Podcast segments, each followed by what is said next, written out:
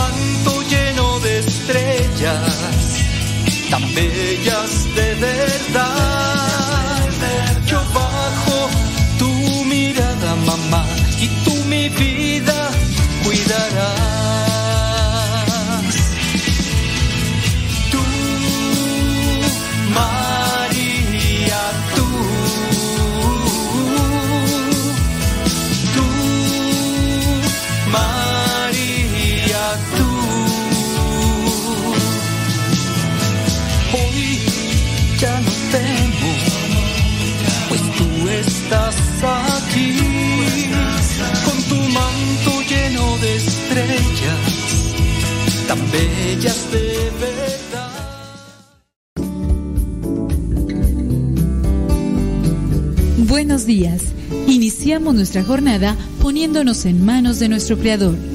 Pedimos su gracia para enfrentar como hijos suyos cada reto que la vida nos presente, acompañados de María, la dulce Madre que nos invita a proclamar las grandezas del Señor. Camina con nosotros en radiocepa.com, emisora católica de los misioneros servidores de la palabra.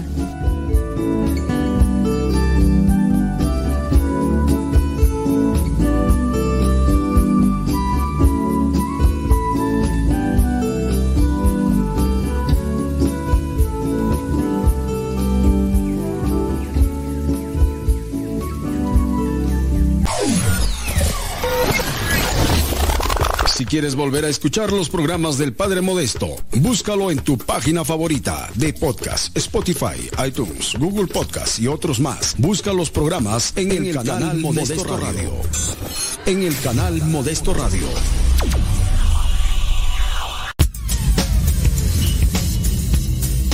Dice el refrán que a Dios rogando y con el mazo dando. Y el que madruga termina más temprano.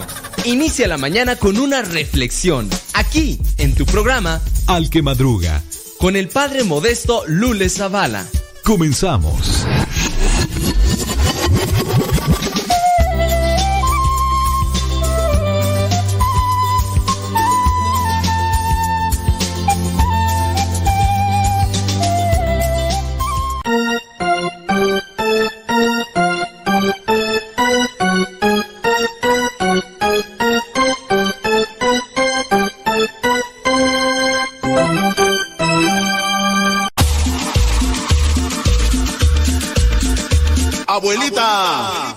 tu nieto, y ya llegué.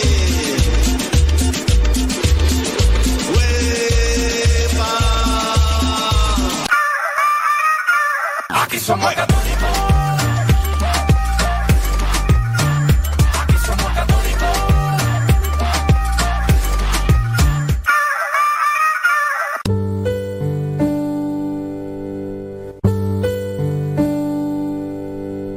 Salmo 23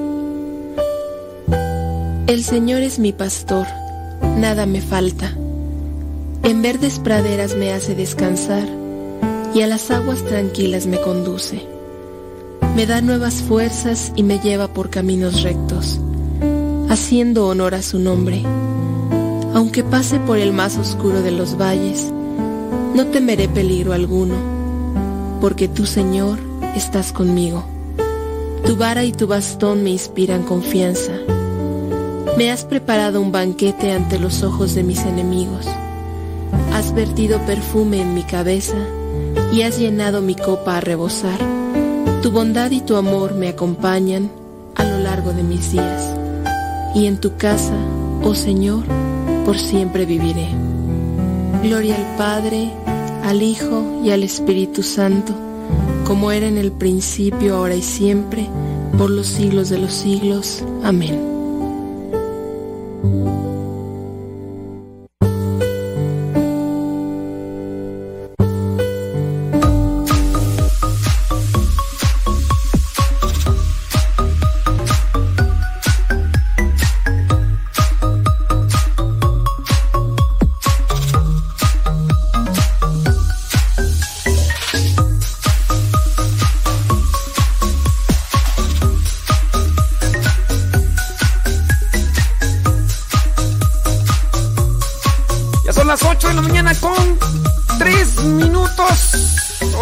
Con tres minutos.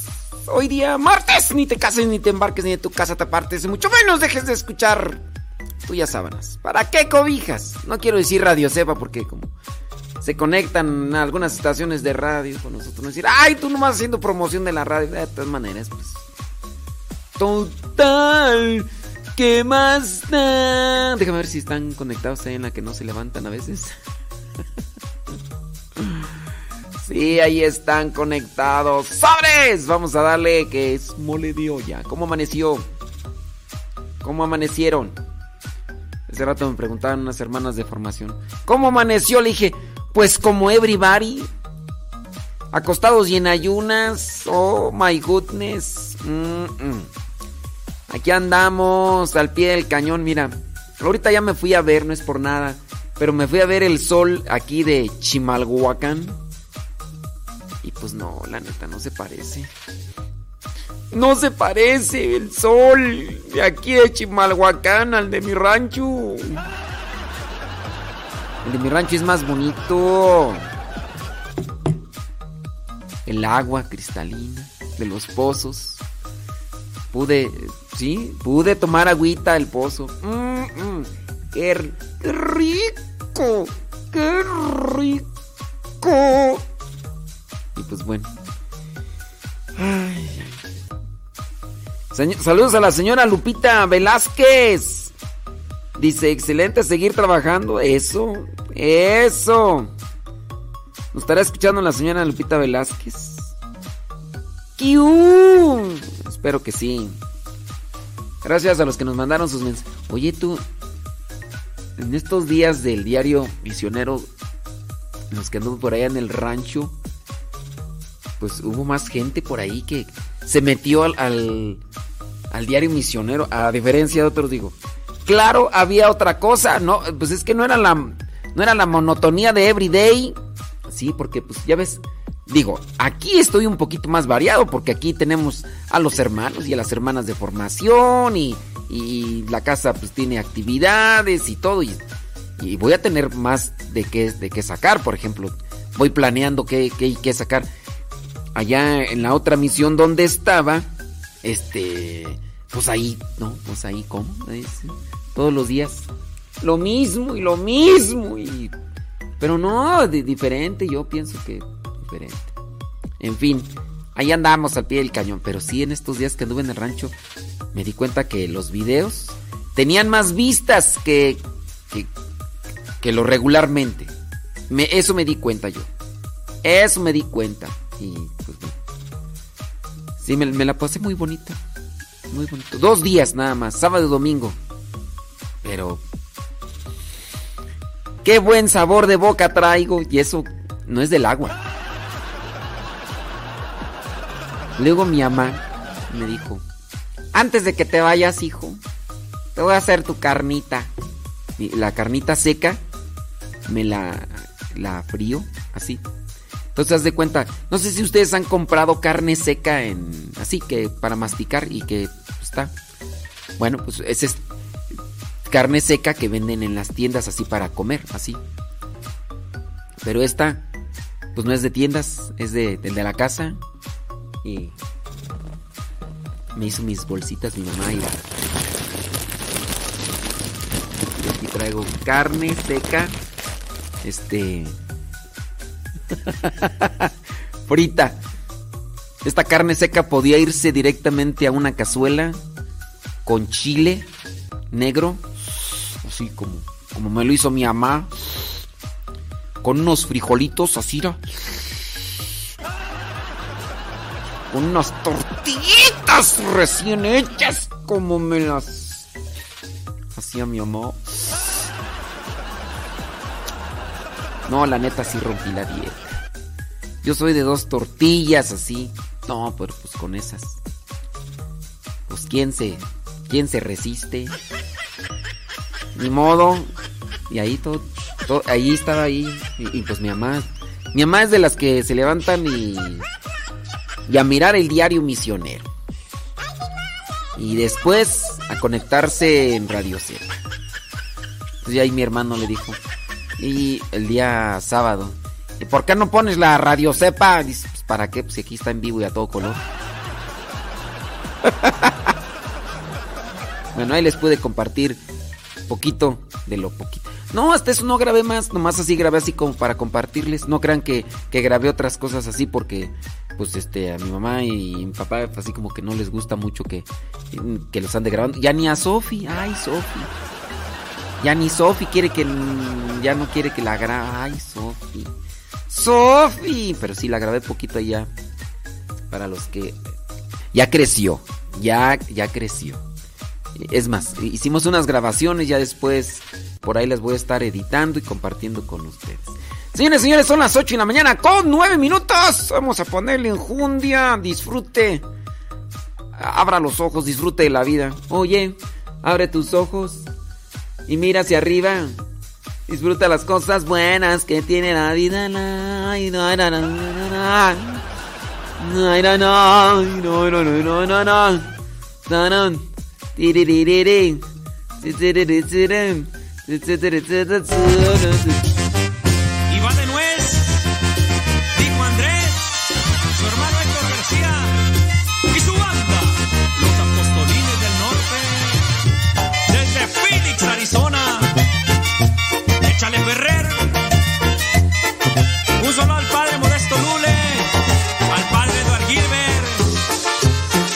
Padrecito cuerdo y al padre chido.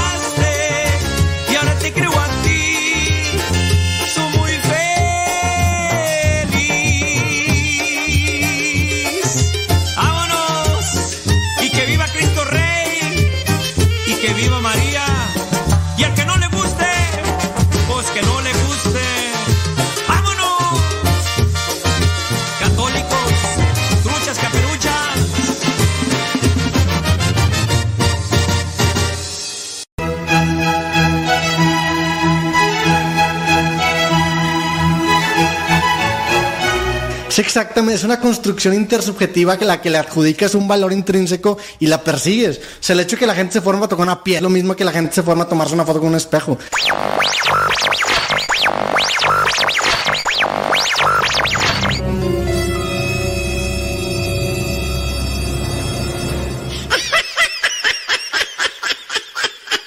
Ponga música, porque pues así duerme mucho. Familia está formada por muchas razas, jóvenes y viejos, ricos y pobres, hombres y mujeres, pecadores y santos. Nuestra familia se ha extendido a través del mundo por siglos. Con la gracia de Dios comenzamos hospitales, establecimos orfanatos y ayudamos a los pobres. Somos la organización caritativa más grande del mundo. Educamos más niños que cualquier otra institución académica o religiosa. Desarrollamos el método científico y fundamos el sistema universitario. Defendemos la dignidad de la vida humana, el matrimonio y la familia. Ciudades llevan los nombres de nuestros venerados santos que navegaron un camino sagrado ante nosotros. Guiados por el Espíritu Santo, compilamos la Biblia somos transformados por la Sagrada Escritura y la tradición que nos han guiado por dos mil años. Somos la Iglesia Católica. Con más de un billón en nuestra familia, compartiendo los sacramentos y la plenitud de la fe cristiana. Por siglos hemos rezado por ti y por el mundo cada vez que celebramos la Santa Misa. Jesús mismo sentó las bases de nuestra fe cuando le dijo a Pedro, Tú eres Pedro y sobre esta roca edificaré mi iglesia. Por más de dos mil años, los sucesores de Pedro han guiado a la Iglesia Católica con amor y verdad. Y en este mundo lleno de caos, problemas y dolor, es reconfortante saber que algunas cosas permanecen consistentes, verdaderas y fuertes. Nuestra fe católica y el amor eterno que Dios tiene por toda la creación. Si has estado alejado de la Iglesia Católica, te invitamos a que nos visites nuevamente nuestra familia es una en Cristo Jesús, nuestro Señor y Salvador. Somos católicos. Bienvenido a casa.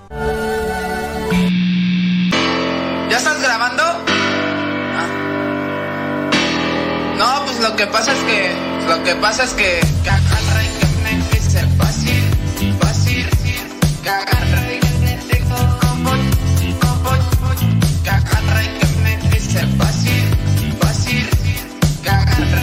Dice que se juntó el trapeador y la escoba y el trapeador le preguntó, oye, ¿cómo va tu hija la escobita en la escuela?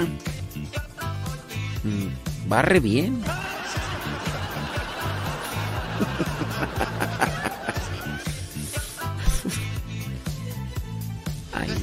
Ay, no le entendieron.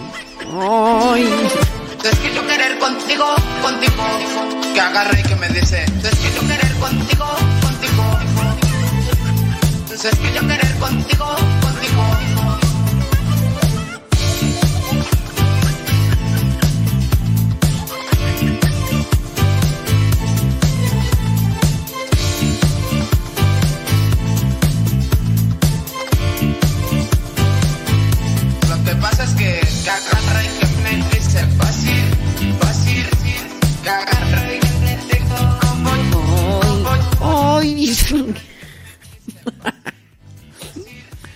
Dicen que no les entendieron al chiste. ¿Por qué?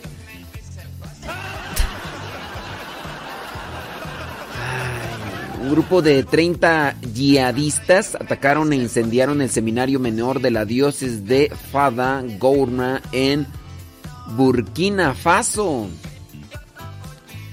Adiós, gracias, no ha habido que lamentar víctimas, pero los daños materiales son muy elevados. ¿Quiénes son los yihadistas?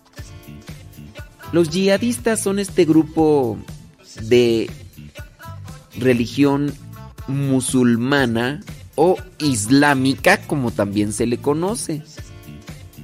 Y estos, pues, eh, son extremistas.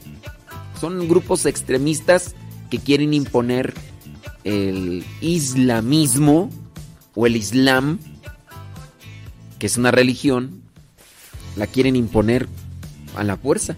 Y quienes no estén de acuerdo, abur, sayonara, arrivederci, goodbye. Allá en Siria, en esos lugares allá, está fea la cosa.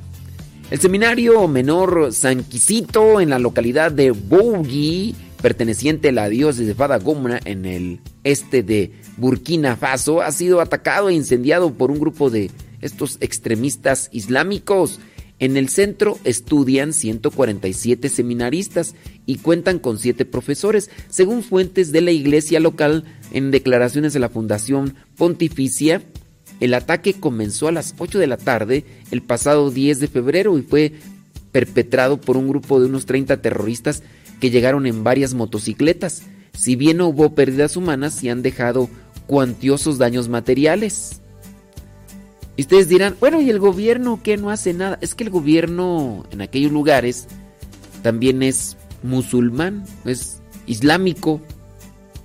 Y al ser islámico, o de religión así, pues ellos se ponen de su lado. Los yihadistas prendieron fuego a dos dormitorios, un salón y un vehículo, además de robar otros de estos.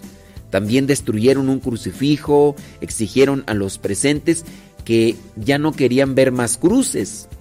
Luego ordenaron a los seminaristas que se marcharan y que si regresan, pues ya no la viven para contar. Los ataques eh, pues se realizaron de esta manera así, con agresión, violencia. Eh, los fulanos estos, los yihadistas, afirmaron que volverían y que matarían a quien encontraran en ese lugar. Por esa razón todos los seminaristas pues ya se han marchado a las casas con sus familias, donde se quedarán por lo menos durante una semana para observar el desarrollo de este trágico evento. La gente del pueblo donde está el seminario también está asustada y muchos han decidido pues irse mejor de ahí. Piden oraciones por todos los seminaristas, los formadores y la gente de Burkina Faso. Usted dice, pues ¿dónde queda Burkina Faso? Métase ahí a la internet y póngale Burkina, pero con cada kilo, quina, Faso, y va a ver dónde va a quedar. Es, este lugar es escenario de ataques contra católicos en los últimos tiempos. Ya se dan desde el junio del 2021. Los fieles pidieron oraciones por las víctimas de un ataque armado que dejó al menos 138 muertos en la aldea de Solán, al norte del país, en enero del mismo año. Estamos hablando del 2021.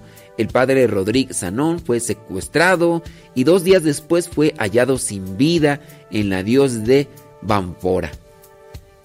En mayo del 2019, un sacerdote y cinco laicos murieron cuando unos desconocidos atacaron la iglesia en Dablo, en la dios de Calla, donde estaban rezando solamente, rezando, no estaban.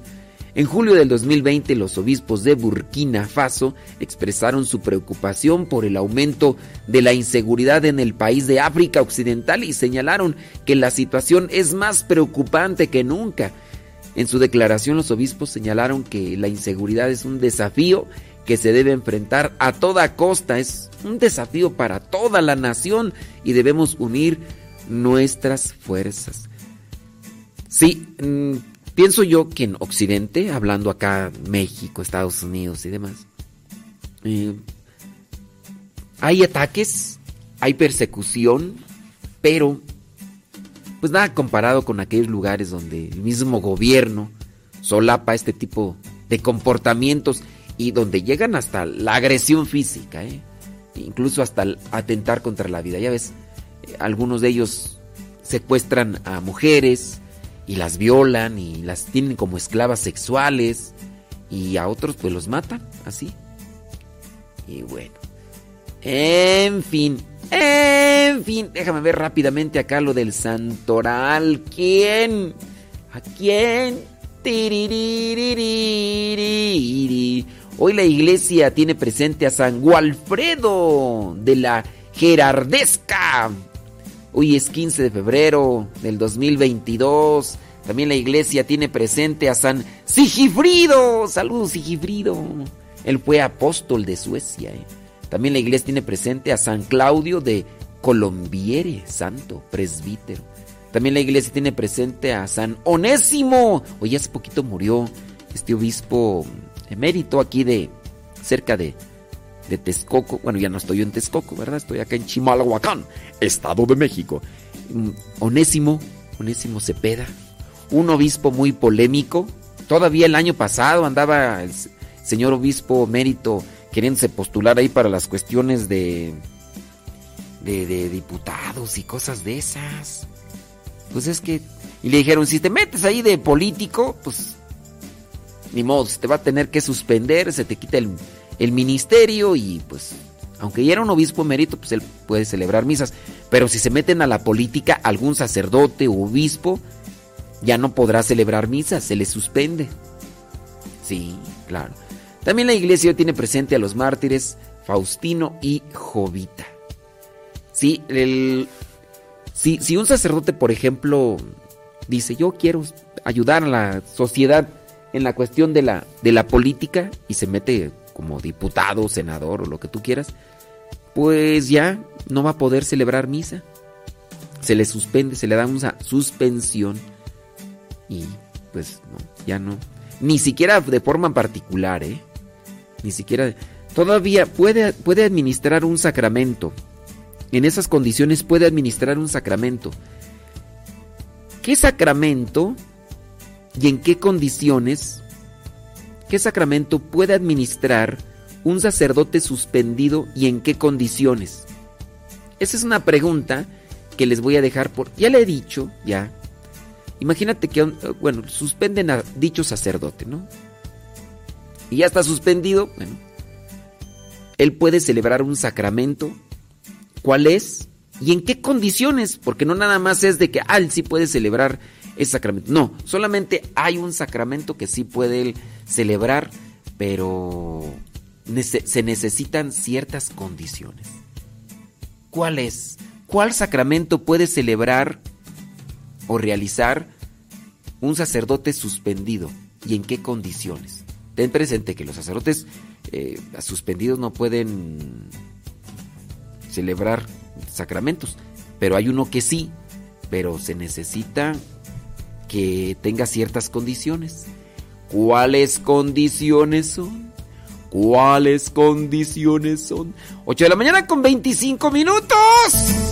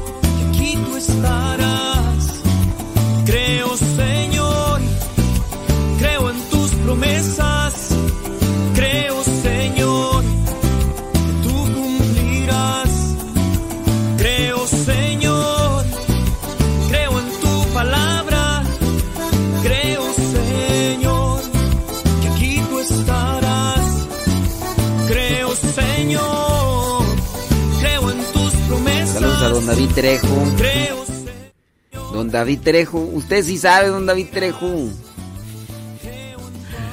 Sí, ya me mandó la, la respuesta. Bueno, yo sé que ahí hay más que me han mandado la respuesta, pero la respuesta válida, bueno, la correcta es, la, bueno, la, ahorita la que mire, porque otros me están mandando respuestas, pero les voy a decir porque están mal.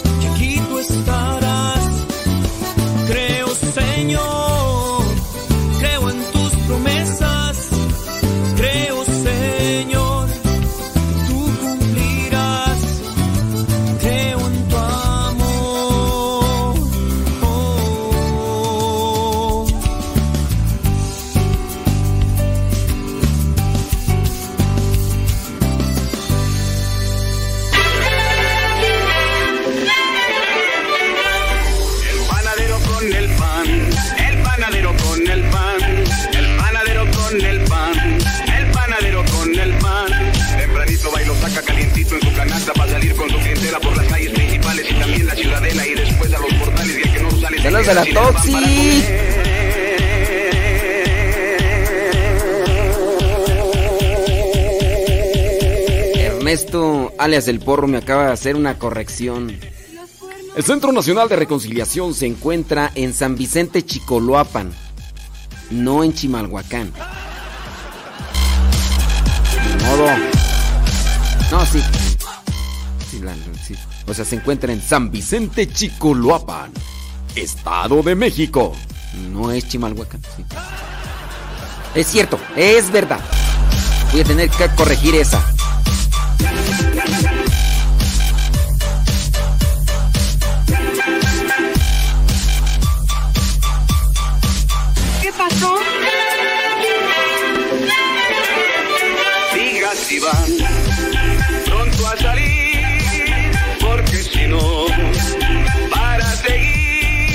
A Lili Roscas. ¡Qué tranza! No, no, no, no. No, ¿por qué? No, no. Antes gracias. Antes gracias, porro. No, es que bueno que me corrigen. Pues uno, uno que está, uno que está aquí apenas iniciando. No, gracias, porro. No thank you very much. Sí, no, sí, pues es que uno no sabe, pues. Dice, mándenos un saludito a mis hijos, a Iván y aquí su servidora, la Toxic. Ay, José María Juan de Dios. Saludos, Iván. ¿Y van a escucharnos o no?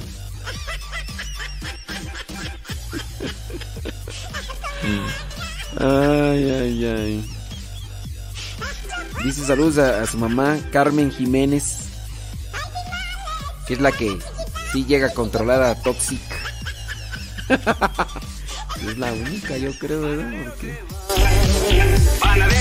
Toxic, ¿ya miraste el diario misionero? Que allá en mi pueblo ahí es. Se conoce así como la ciudad del pan. De hecho, ahí hicieron un. Lo miré de lejos, no lo miré de cerca. Es una pequeña estatua del panadero. Panadero con el pan. Panadero con el pan. Fueron dos días, fue a la carrera. Y. mis papás. Mis papás ya. ya- este. Ya, ya se dieron cuen- cuenta que. Mira.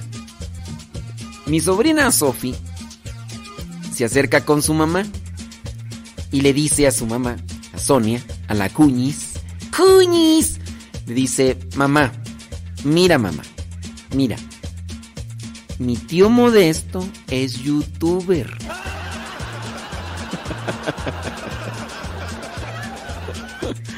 mi tío Modesto es youtuber. Sigue su canal, mamá. Mira, mira, mamá, mira. Entonces ya, ya mis papás ya también ya así como que agarraron la onda que que soy youtuber. Entonces mis papás dicen, ¿no vas a ir a grabar esto? Ya el día que me llevaron allá a ver lo de la locomotora, el día domingo.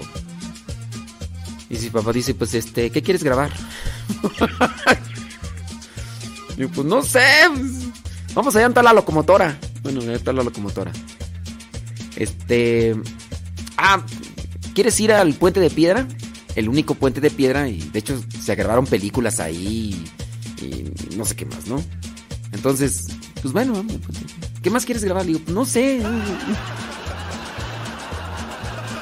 No, ¿sabes qué también me dio gusto? Que cuando grabé el acueducto de Acámbaro, hubo algunos por ahí, creo que Magda, no sé quién, se metió ahí al internet a eh, leer sobre el acueducto de, de Acámbaro, cosas que. Que la calle, que el capricho, que antes la, calle Hidalgo, donde está el acueducto, que es la que lleva al mercado, que tampoco. Me hubiera gustado meterme al mercado a grabar, pero ya no me metí. Este. Bueno, por también por falta de tiempo, ¿no? Y, y demás. Y que la dice, dijo Magda ahí en el comentario, que antes eh, la calle Hidalgo se llamaba el Capricho. Ah, así sí. Y ahí que el acueducto, pues sí. Y pues, qué ricos tacos. Bueno, está sabroso los tacos, muy sabrosos. No sé, pero allá pues en el rancho como que pues sí. Hay que buscar tener equilibrio en la vida. ¿Qué pasión es tóxica? ¿Cómo andamos? ¿Todo bien? A ver. Buenos días, padre. Ya aquí reportándonos.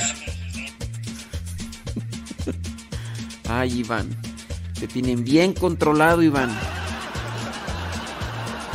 Seguro la Tox dijo, Donde le hables más, don- donde le digas otras cositas vas a ver, ¿eh? Aquí usted va a hablar lo que yo diga.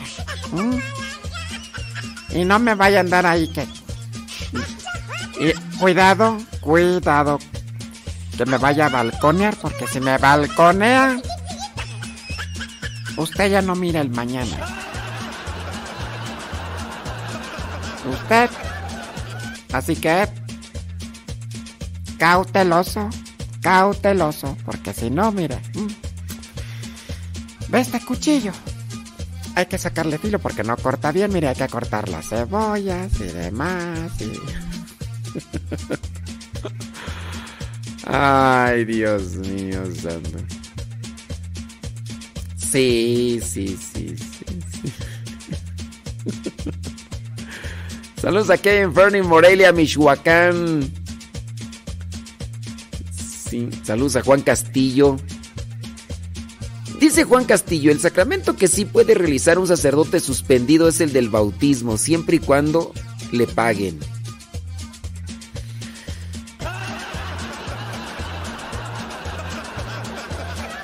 Ay, ay, Juan Castillo.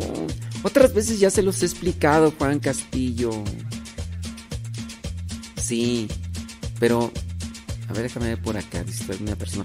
Tengo una pregunta, a ver si me la responde. Eh... dice que su esposo no fue a misa el domingo. Dice, mm, y yo recé y le pedí al Espíritu Santo por él. O sea, me puse en oración por mi familia y por él. Y cuando yo llegué de misa, él estaba muy corajudo. Me contestaba de malas. ¿Por qué? No sé tú. Fíjense que, pues sí, no sé. Lo escucho acá. ¡Échele ganas! Me gusta su programa. Sí. Eh, ¿Por qué su esposo no fue a misa? Usted se pone a rezar y cuando llega lo encuentra bien enojado. Miren, vamos a, tratar de siempre tener una. mm, Una sincronía. La oración no es magia. La oración es magia. Yo puedo hacer oración y no por hacer una oración en específico voy a obtener algo que como tal anhelo, quiero o busco. O no porque rece mi familia o, o- o mi gente va a estar siempre en paz así. Uy, cual pan de Dios. No. La oración no es un, un rito de magia, de, ay, yo invoqué al Espíritu Santo y mi viejo estaba bien enchilado. ¿Por qué? Porque la oración tiene efecto en un corazón y en una alma mm, preparada o disponible. La oración tiene efecto en el corazón y en el alma disponible. Yo puedo hacer oración, una oración, si tú quieres, muy bien hecha y todo. Pero ¿por qué no? ¿Por qué pasa esto? Pues, miren, les voy a poner un ejemplo. He tenido la oportunidad de estar dos días con mi familia, después de dos años, en los cuales hace dos años también nada más estuve dos días. A nosotros nos dan permiso de ir a visitar a nuestra familia siete días cada dos años. Pero yo por la radio no he podido. No he podido. La última vez que me agarré siete días así de para estar con mi familia fue en el 2011. No, no he podido estar así los siete días, ¿no? Bueno, eso se los pongo pues como contexto para que también sepan. Estuve con mi familia, prepararon comida que a mí me gusta, que disfruté. Muy bien. ¿Qué hubiera pasado si yo hubiera estado mal del estómago, como a veces podemos estar? Y si hubiera estado yo mal del estómago, con esa comida que me gusta y que me prepararon con, con mucho cariño, ¿qué hubiera pasado? No la hubiera disfrutado, no la hubiera aprovechado. ¿Te imaginas una barbacoa de borrego eh, enchilada? Unas costillitas así, ¿ra? con un arroz que pues bueno, yo no sé si sea el mejor, pero de los arroces que yo he comido, así porque ando de un lado para otro como misionero, pues yo digo, el arroz que más me gusta es el de mi mamá. Y digo, tampoco no es, no soy el único que dice eso. Eh, otros hermanos eh, religiosos que han ido a la casa y que también han recibido o les, se les ha compartido también el arroz, han dicho también, dice, oye, qué sabroso arroz prepara tu mamá. Le digo, bueno, pues el mole, eh, en esta ocasión, el mole que preparó mi mamá muy sabroso, muy sabroso. De hecho, algunos de ahí di- dijeron, oye, sabroso el mole. sab- no, pues es que le puse almendra, es que le puse ajonjolí, es que le puse esto, es que le puse aquello. Eh, sí, no es una mole dulce, no, no es dulce, pero bueno, a lo que voy es que esta comida tan sabrosa y que me gusta a mí, ¿qué, qué hubiera pasado si yo hubiera estado mal de estómago? No la aprovecho. No la aprovecho. Imagínate, la como y como estoy malo del, estómago, me voy corriendo rápido al sanitario. Abran la que lleva lumbre, no los vaya ahora sí a salpicar. Gracias a Dios no pasó eso. Aproveché, disfruté. Eso, si hay un estómago, bien. Pues criaturas, en el espíritu sucede lo mismo. Ustedes podrán hacer las oraciones más especiales y demás. Pero si en la persona no hay una alma dispuesta, no hay una alma preparada, pues no, no, no va a aprovechar. Por eso esta persona dice, ¿por qué si yo que voy a misa, este, eh, pedí por mi esposo, cuando llegué estaba bien corajudo, me contestaba de malas, ¿por qué? Pues ya. Ya te contesté en la radio. Entonces, pues eso pasa, no hay corazones disponibles. Pero sí hay que tener mucho cuidado, la oración no es un rito mágico. La oración aprovecha donde hay una alma disponible. Su esposo ya desde que no fue a la misa, quién sabe qué se quedó haciendo, quién sabe qué se quedó pensando, y ya desde ahí ya no se pudo. Así que hay que disponer el corazón cuando vayamos a, a la misa y todo y, listo, Calisto. Dice por acá. Mira, mira, me mandan un mensaje. Saludos, dice. Dice. mm,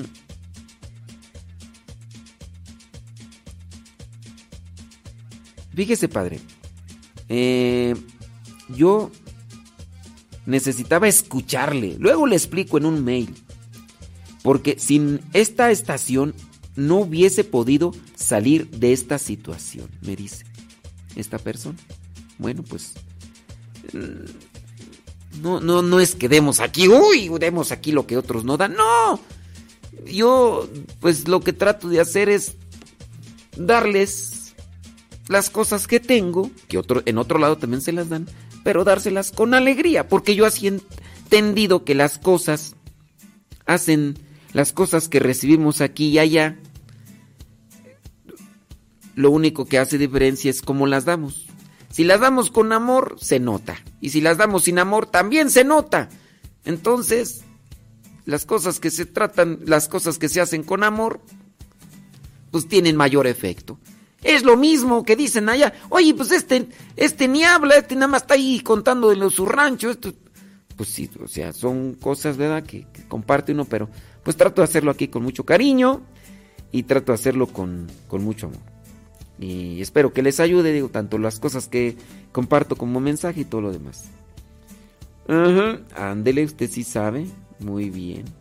Sí, tenemos por ahí una pregunta.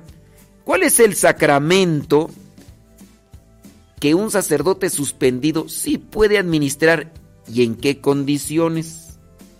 ¿En qué condiciones? Eh, saludos, dice. Desde Kansas City, escuchando y trabajando. Se le extrañó mucho el día de ayer. Bueno, pues ya saben dónde andaba. Ahí está en el diario misionero en YouTube. Marisela Pérez. Ándele pues. Gracias. Delfina. Saludos, gracias. Desde Seattle, Washington. Gracias, Delfina. Thank you. Beatriz Cristóbal. Mm, Dice, el sacramento que se pueda, que pueda administrar un sacerdote suspendido es el bautismo en peligro de muerte. Este, no, fíjate que, bueno, sí y no. Sí y no. Ahorita les voy a decir cuál es. Laura CG. Mm, dice, gracias por su diario misionero. Nos trae recuerdos a los que no hemos visitado en más de 20 años.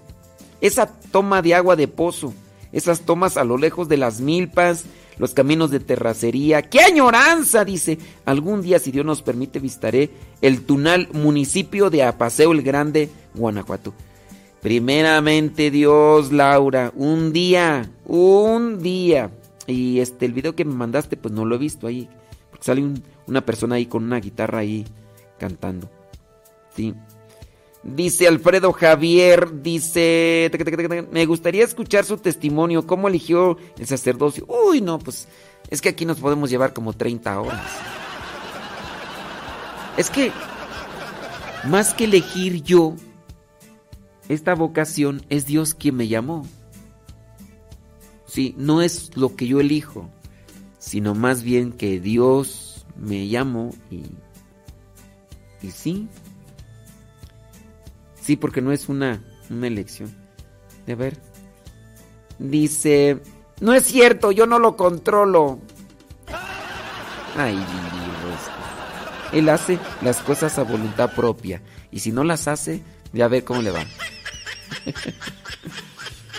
¿Me ayuda con la promoción del retiro de los 10 mil pares de familia? Vamos a apoyar en este retiro. Válgame. No sé si me puede ayudar con la promoción. A ver. Oye, Lili Roscas, no alcanzo a ver bien tus, tu foto. Está media borrosa. Y luego la pintas, y luego me la escribes con, con, con, con lapicero rojo. Lili Roscas. No, mija, pues que no veo bien.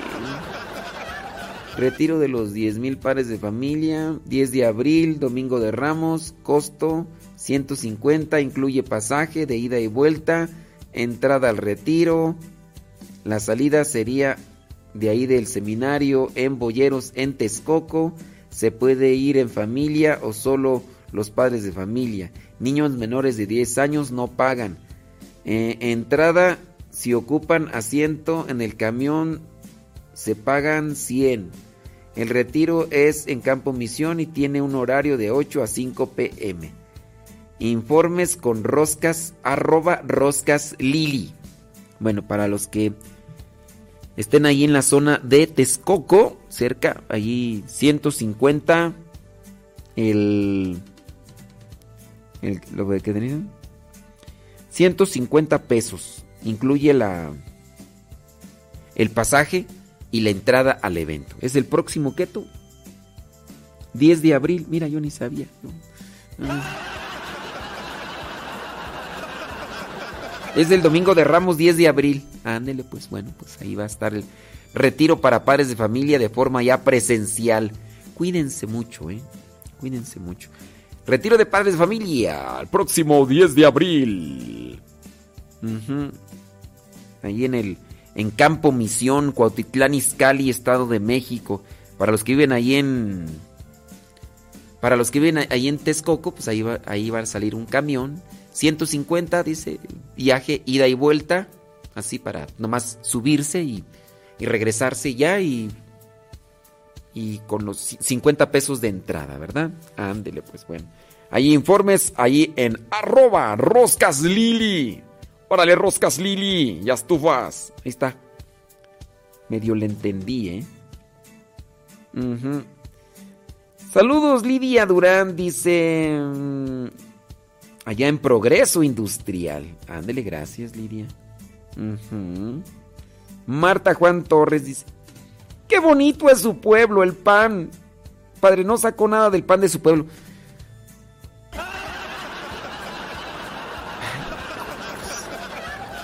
Pues es que... Sí, sí saqué algo del pan ahí, saqué las tiendas, tío Sam y hermanos Loesa y pero sí de pan. Ya, no como pan, Marta Juan. Bueno, sí como pan, pero. O sea, no como mucho, Marta Juan Torres. Marta Juan Torres. No, no, o sea, ya me, ya trato de cuidarme porque... Dice, todavía anda desubicado, lo tenían muy consentido allá con su familia, bien apapachado. Sí, bendito mi Dios. Bendito mi Dios. Ándele pues. Ah, mira, yo no la tenía. Qué bueno que me la mandas. Dicen que en los 10.000 padres de familia va a estar el padre Ángel Espinosa de los Monteros. Órale. Y va a estar la doctora Miroslava Ramírez Sánchez. Órale. Será presencial. Bueno, pues entonces... Diez mil padres de familia al encuentro de Cristo resucitado. Próximo Domingo de Ramos 10 de abril. Invitados especiales. El Padre Ángel Espinosa de los Monteros. Y la doctora Miroslava Ramírez Sánchez. Que si no fui a la cafetería a la estación. No, fíjense. De eh, Tangancícuaro, Michoacán, de ahí de mi rancho, está todavía colgado. Y pues ya ven, o sea, estoy limitado del tiempo y luego si me voy para allá, pues ya no estoy con mi familia. Y sí, no, no visité a muchos familiares. De hecho, no los visito yo, o sea, ando así, este, no es que ande así en las casas de mis familiares. Que onda? Ya llegué, ya llegué, ya. Poco. Este, pero sí, o sea, cuando hay más tiempo, pues andamos en la chamba, ya no los encontramos. Pues es un rancho pequeño. Es un rancho pequeño, entonces nos podemos encontrar hasta en Acámbaro. No sé a quién miré, estaban adentro de un carro y me saludaron, pero como estaban adentro del carro y yo iba caminando, pues ya no. Así como que, pues no, no los distinguí. Pero sí, no, Tangancícuaro, Michoacán, mira. De ahí de mi rancho para Morelia son como una hora y media, o una hora y media, una hora cuarenta. Después de ahí para Tangancícuaro, quién sabe cuánto más tiempo. Y sí, pues no. No. Si tuviera así como que tú dijeras un mes, un mes, este, podría, así como que, ah, pues vamos allá. Y vámonos ahora a Tangancícuaro. No, vamos, a, vamos a Páscuaro. Me, me encanta Pátzcuaro. En la mañanita así sabroso. Media Páscuaro, pero no. Bueno, déjame ver, ahora sí, chale carnita aquí al asunto. Eh, ¿Cuál es el sacramento? Ah, vámonos a esto. ¿Cuál es el sacramento que, que puede administrar un sacerdote suspendido? ¿Y en qué condición? El del bautismo. Acuérdense que el del bautismo, el sacramento del bautismo, en caso de urgencia, todos los bautizados, todos los que, que, se, que creemos en Cristo, lo podemos, lo podemos administrar. Entonces, lo podemos administrar todos. Arriba, arriba, arriba, arriba, arriba. ¡Ánimo, échale ganas, hombre! Y entonces, todo lo podemos administrar. Un sacerdote suspendido podría dar el sacramento del bautismo, sí. Un cristiano no católico podría administrar el sacramento del bautismo, sí.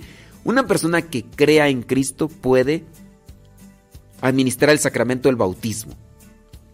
Si lo administra un ateo, ahí ya no es válido. Para que sea válido el bautismo, se tiene que decir, yo te bautizo en el nombre del Padre y del Hijo y del Espíritu Santo. Amén. Solo así, y poniendo agua, y si es que cree, ahí solamente así es válido el sacramento. Ahora, no es esa la respuesta. La respuesta a la pregunta que hicimos, ¿qué sacramento puede administrar a un sacerdote suspendido? ¿En caso y en qué circunstancias? Un sacerdote suspendido no puede celebrar misa, no puede confesar, no nada. Pero si él como sacerdote, pero suspendido, e incluso déjenme decirle que un sacerdote suspendido, eh, hablando de los sacerdotes que incluso tienen a, sus a su esposa y a sus hijos y todo, pero si en alguna circunstancia el sacerdote encuentra a uno que está moribundo, digamos que va por la calle y está uno que se acaba de accidentar y que parece ser que ya ya cuelga los tenis. Este individuo allí dice, un sacerdote, por favor, traigan a un sacerdote que me quiera confesar, me quiera confesar, traigan a un sacerdote. Y van a decir, pues, pero ¿de dónde lo traemos, criatura? Pues ni que tuvieras... Y está ahí, y está ahí este, que puede tener ahí esta su mujer con sus hijos, o está suspendido. Ese sacerdote, en esa circunstancia solamente, en esa circunstancia solamente, puede confesarlo y ese, y ese, y ese sacramento es válido solamente en esa circunstancia. Es así, extremo, una, un, un, es así, es como que solamente así, no, no en otra, solamente así, solamente así y no es de que, ah, oye, pues ¿Me puedes confesar? No es que no hay ningún padre aquí. ¿Te estás muriendo? No, no, no te estás muriendo. Bueno, entonces tú no. Ahí no es válido. Solamente que se esté muriendo, esté así agonizando en algún accidente y demás.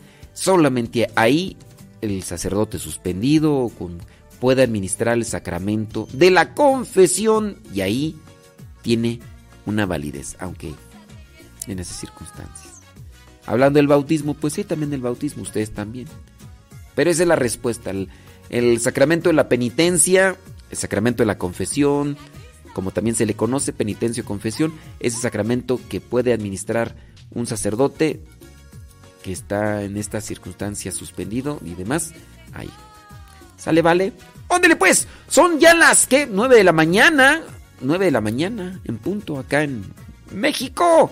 Centro. Estamos en San Vicente Chicoloapan. Estado de México me puede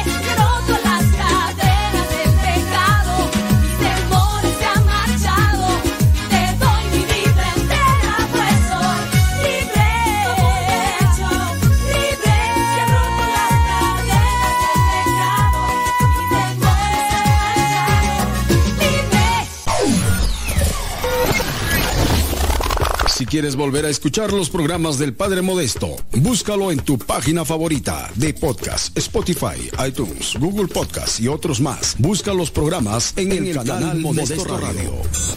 En el canal Modesto Radio.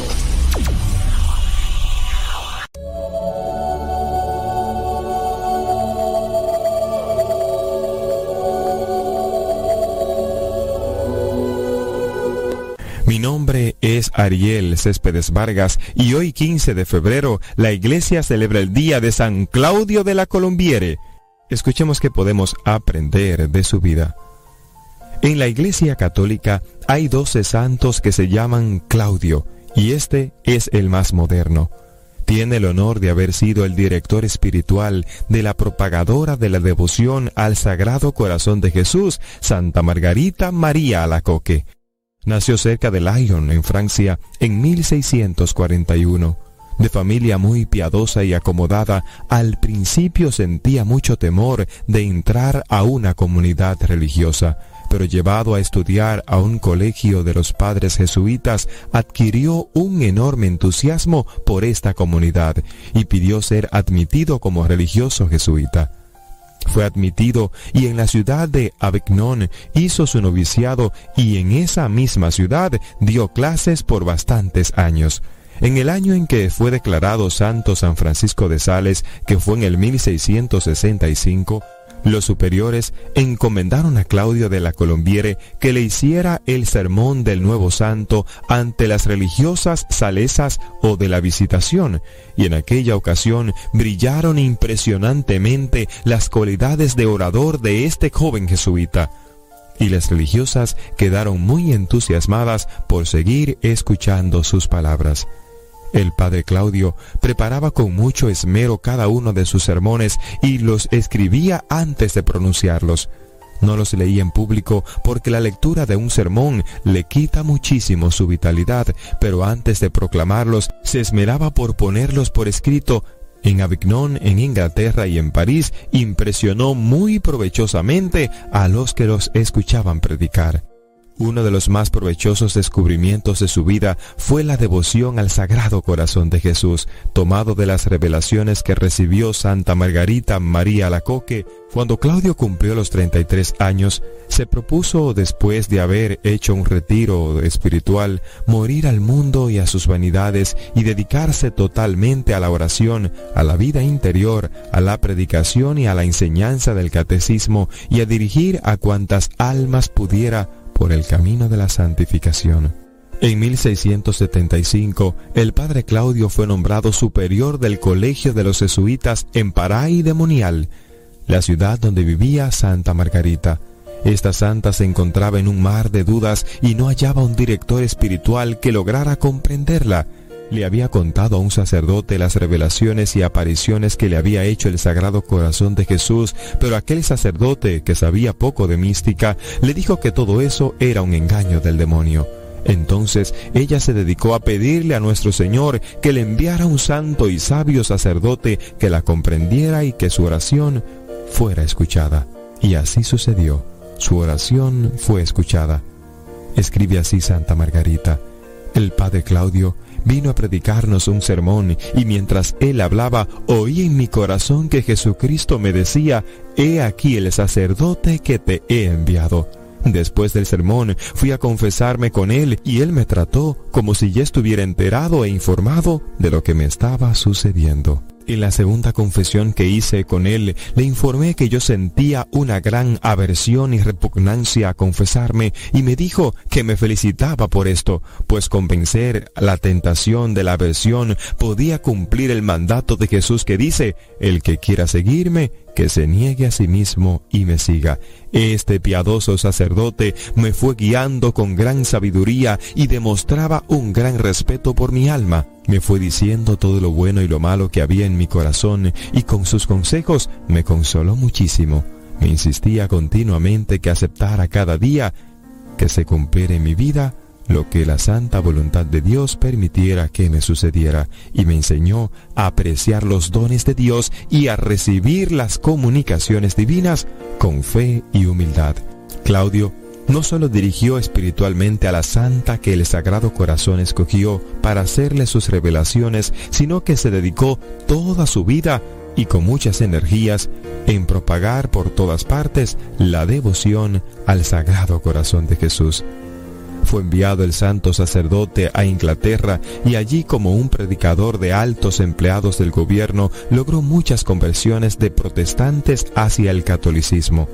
Su tema favorito era la devoción al Sagrado Corazón, pero los protestantes que eran muy poderosos en aquel país le inventaron toda clase de calumnias y obtuvieron que fuera puesto preso y condenado a muerte.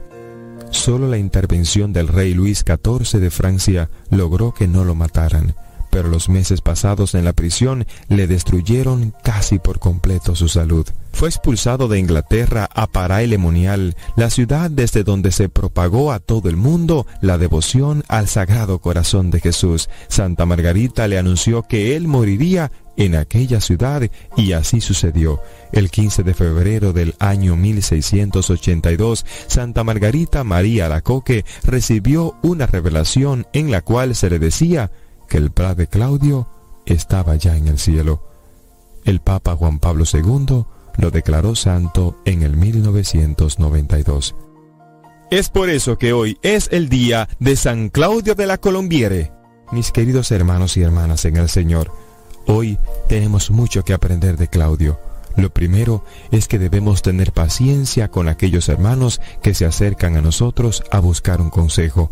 Debemos siempre recibirlos, amarlos y sobre todo tener paciencia con ellos. Dios te ha escogido a ti para que muchos se acerquen a ti a buscar un consejo, pero esto es un don de Dios. No lo menosprecies, no los trates mal, entiéndelos, escúchalos siempre, porque Dios necesita consolar a ese hermano y te ha utilizado a ti, te ha escogido a ti para hablarle a ese hermano, a esa hermana.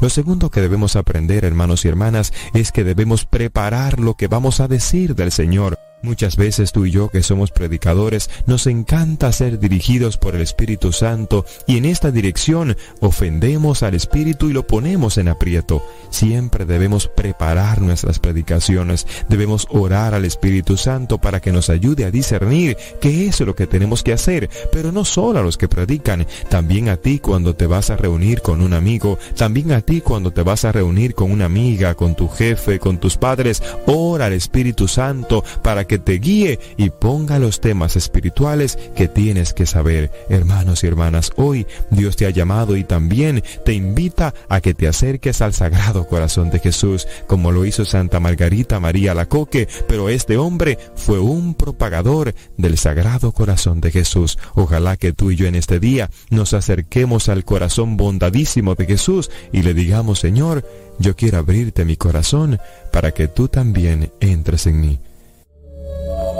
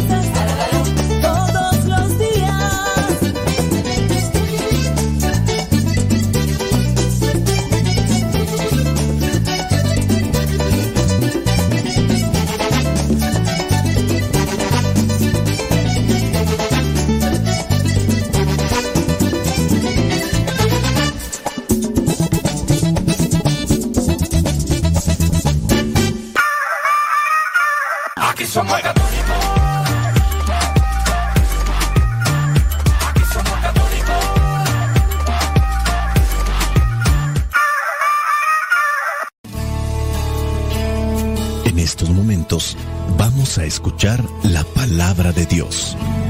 Dispón tu corazón para que el mensaje llegue hasta lo más profundo de tu ser.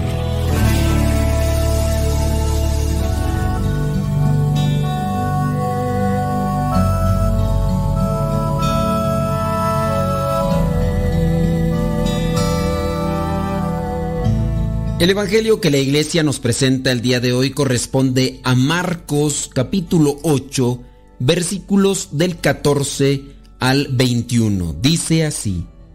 Se habían olvidado de llevar algo de comer y solamente tenían un pan en la barca. Jesús les advirtió, miren, cuídense de, de la levadura de los fariseos y de la levadura de Herodes los discípulos comentaban entre sí que no tenían pan. Jesús se dio cuenta y les dijo, ¿por qué dicen que no tienen pan? ¿Todavía no entienden ni se dan cuenta? ¿Tienen tan cerrado el entendimiento? ¿Tienen ojos y no ven? ¿Oídos y no oyen? ¿No se acuerdan? Cuando repartí los cinco panes entre cinco mil hombres. ¿Cuántas canastas llenas de pedazos recogieron? Ellos contestaron doce. Y cuando repartí los siete panes entre cuatro mil, ¿cuántas canastas llenas recogieron? Contestaron siete. Entonces les dijo, ¿todavía no entienden? Palabra de Dios. Te alabamos, Señor. Señor Jesucristo, nuestro divino Salvador. Gracias te damos por tu infinito amor. Te escuchamos en la palabra, te recibimos y adoramos en la Eucaristía te servimos en los hermanos.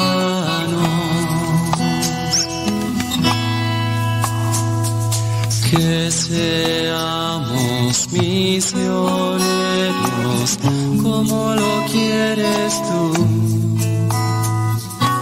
enseñando a los hombres el fuego de tu amor.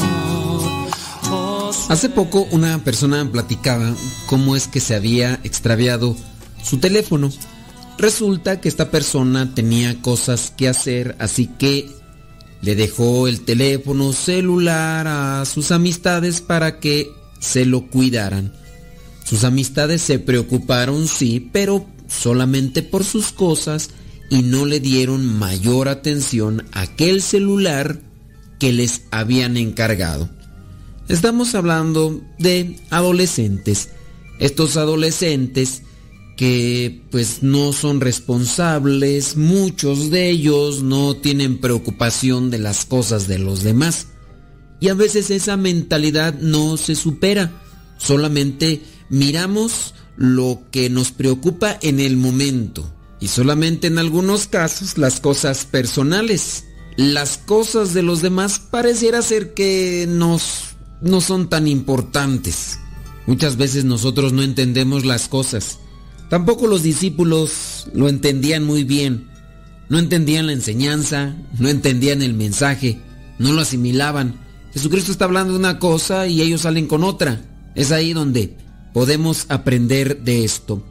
¿Cuántas de las veces no hemos sido pacientes con las personas porque no entienden a la primera? y nos desesperamos, gritamos, ofendemos, lastimamos, dañamos a los demás porque no agarran las cosas cuando son tan obvias, tan claras, tan, tan directas y, y los demás no las entienden.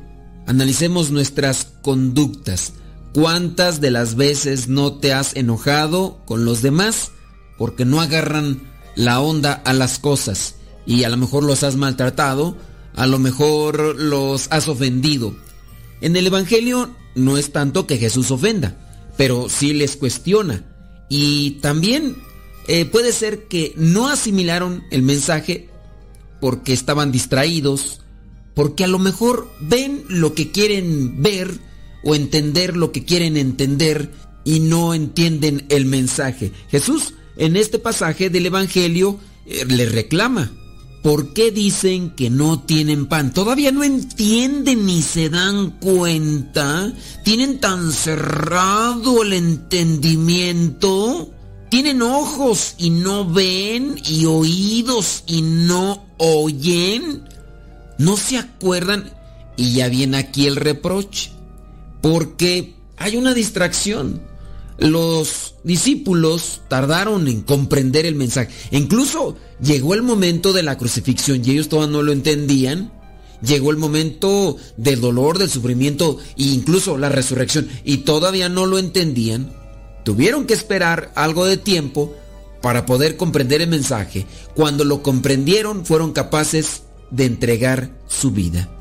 Nosotros ya comprendemos el mensaje cristiano nos ha costado. Y yo pienso que también te ha costado más si vienes de ambientes que son de cultura, son de estructuras familiares, ¿por qué no? Machistas, estructuras familiares que son posesivas, que son altaneros, que traen esas cosas que no son gratas, que no son buenas, que no son saludables y a lo mejor también tú te desesperas porque quieres que cambien de la noche a la mañana. Hay cosas, pues, a las que les damos demasiada importancia, pero en realidad hay algo que sobresale. Fíjate la situación. Ellos no llevaban comida en la barca, pero eh, acababa Jesús de darles de comer a muchas personas, miles de personas. Jesucristo había dado de comer y ellos se suben a la barca. Jesucristo antes, en los versículos antes, ya había emprendido la huida con aquellos fariseos que todavía le piden otra prueba después de que ya había hecho la multiplicación de los panes. O sea, ¿qué otra prueba quieres? ¿Quieres. Y, y por eso solamente suspiró profundamente y se sube a la barca junto con sus discípulos y llevan solamente un pan, no hay más. Los fariseos ya habían cuestionado a Jesús, le querían tender una trampa, habían discutido. Puede decirse entonces que Jesús va airado, va un tanto molesto por esa actitud, por esa forma de ser, y más de aquellos que tienen que compartir la palabra, tienen que dar a conocer la palabra, y ya lo han cuestionado y por eso está así. Y con lo del pan. Y Jesús les da esta recomendación. Cuídense de la levadura de los fariseos y de la levadura de Herodes. Está diciendo, no sean por favor como esos, no se comporten como esos, no caigan en lo mismo que esos, porque está utilizando la analogía de la levadura. Ya en otro momento hemos escuchado que Jesús hablaba con parábolas y no decía, dice, nada sin parábolas. Es decir, está utilizando en muchos de los casos la analogía. Y aquí utiliza la analogía. Cuídense de la levadura de los fariseos y de la levadura de Herodes, de aquello que se contamina, que se, traspasa a los demás. No vayan a ser ustedes igual. Los discípulos no entienden, piensan que se está refiriendo al pan y, ahora cómo si nomás llevamos un pan y, y empiezan ahí a enfocarse en algo que les preocupa a ellos. ¿A ellos qué les preocupa? Que no llevan pan. A ellos no están enfocándose en lo que Jesús se está enfocando. Y ahí viene también otro cuestionamiento que planteo. El cuestionamiento de Jesús es el mismo cuestionamiento, el mismo enfoque que tengo yo? ¿Qué es aquello en lo que pone su atención Jesús? ¿Qué es lo que quiere que nosotros asimilemos en la vida? ¿Será que nosotros nos estamos enfocando en otras cosas? ¿Nuestras preocupaciones son de otro tipo? Ponía el ejemplo de estos adolescentes o estas adolescentes.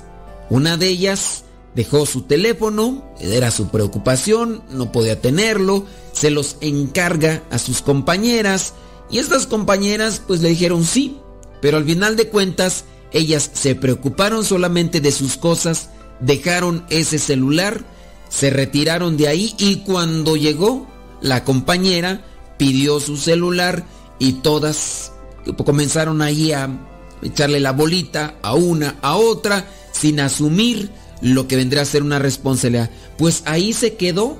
¿Por qué? Porque no nos preocupa tu celular. Acá también sucede algo así.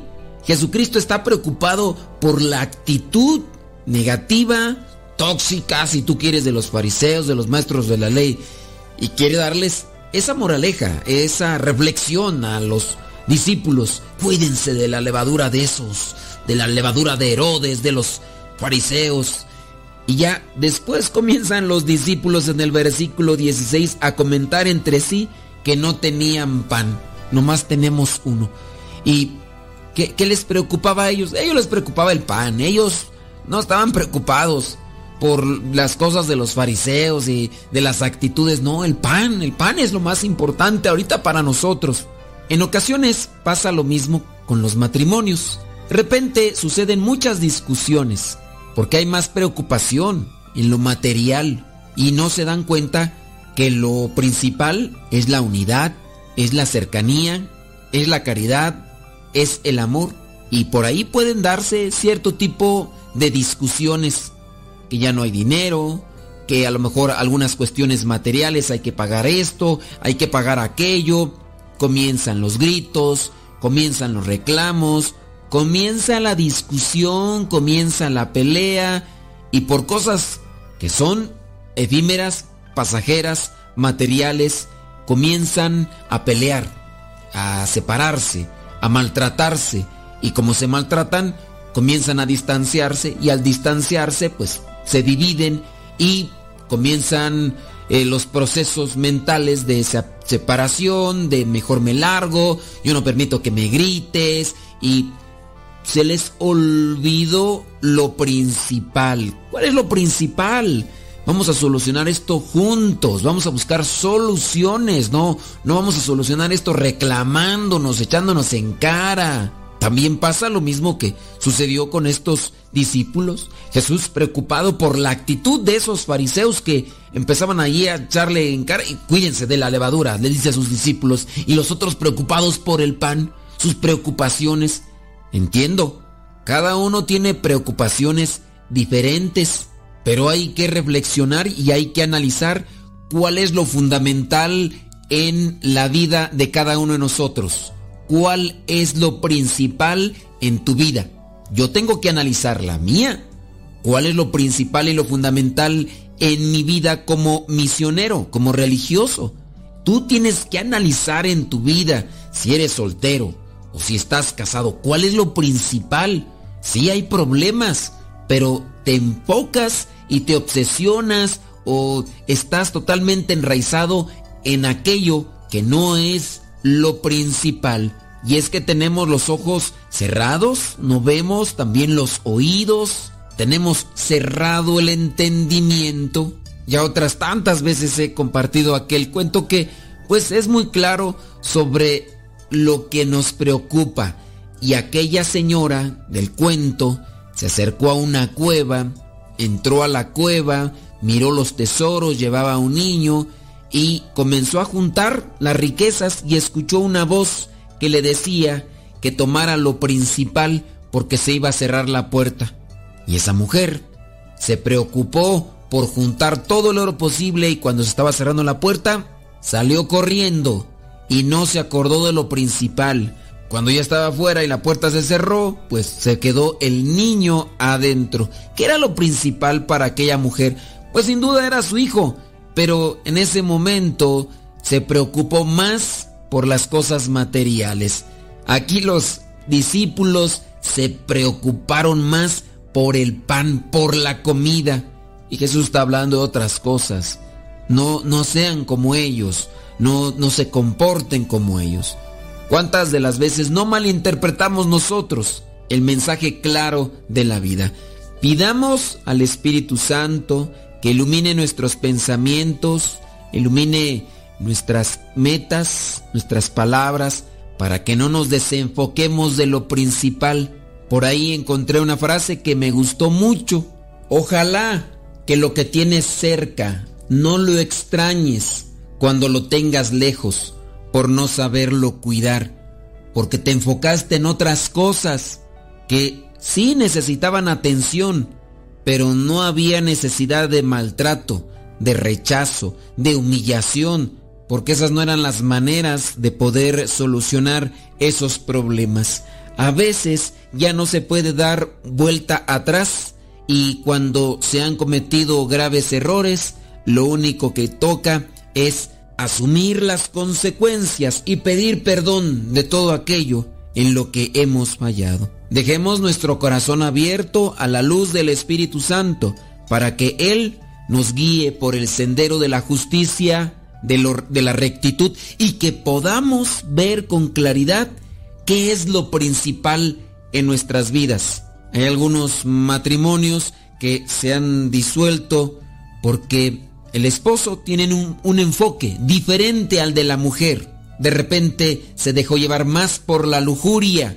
La mujer tenía otra visión y comenzaron los conflictos. Muchas cosas que hemos perdido en la vida por falta de claridad en nuestras ideas y en nuestros pensamientos. Que Dios nos conceda fortaleza para que podamos ir a vivir la palabra. La bendición de Dios Todopoderoso, Padre, Hijo y Espíritu Santo, descienda sobre cada uno de ustedes y les acompañe siempre. Lámpara es tu palabra para mis pasos, luz en mi sendero. Lámpara es tu palabra para mis pasos, luz en mi sendero. Es la luz.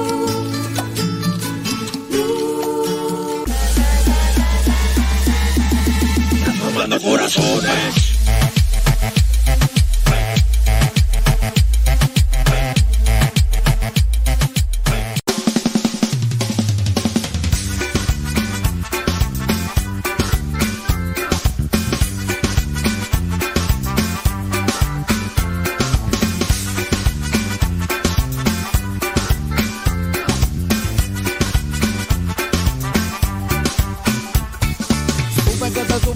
Sube, que te sube, sube, sube, uy, uy.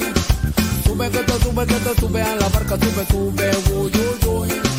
Sube que te sube, que te sube, que te sube, sube, sube, uy, uy. Sube que te sube, que te sube a la barca, sube, sube, uy, uy, uy.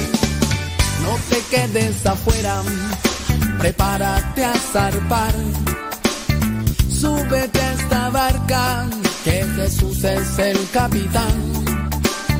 Muchos son los llamados y pocos son los escogidos. No te quedes afuera, ven, súbete, mi amigo, no te quedes, no. Sube, te sube, te sube, te sube, sube, sube, uy, uy. Sube, te sube, te sube a la barca, sube, sube, uy, uy, uy. Sube, te sube, te sube, te sube, sube, sube, uy, uy. Sube, que te sube, que te sube a la barca, sube, sube, uy, uy, uy. No te quedes afuera, prepárate a zarpar. Súbete a esta barca, que Jesús es el capitán. Muchos son los llamados y pocos son los escogidos. No te quedes afuera,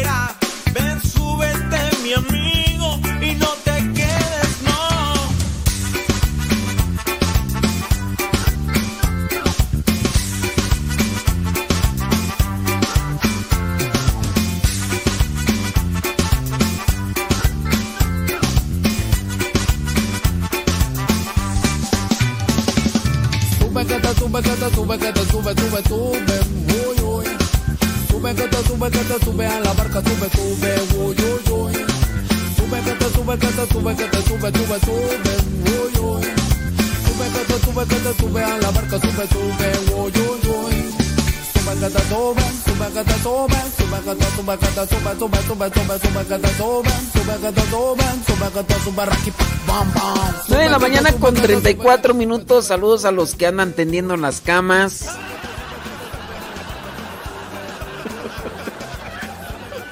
Sí, porque me dicen que eh, ciertas personas trabajan eh, donde arreglan las. eh, donde. En los moteles, en, en las casas. Entonces, saludos a todos los que trabajan tendiendo camas. Y a los que no trabajan, pero tienen camas también, pues, ¿qué? Pues, también se puede, ¿no? Tiburón bombón. Ay, tiburón bombón. Tiburón, pum, pum, pum, pum, pum, pum. ¿Dónde está? ¿Dónde estás, corazón? ¿Dónde está? ¿Dónde está? Ah, ya la encontré. Ya la encontré, el tiburón, bum, bum, bum, bum, bum. Ay, Sofi. Échale, Sofi. Ay, Sofi. Sofi. Sofi.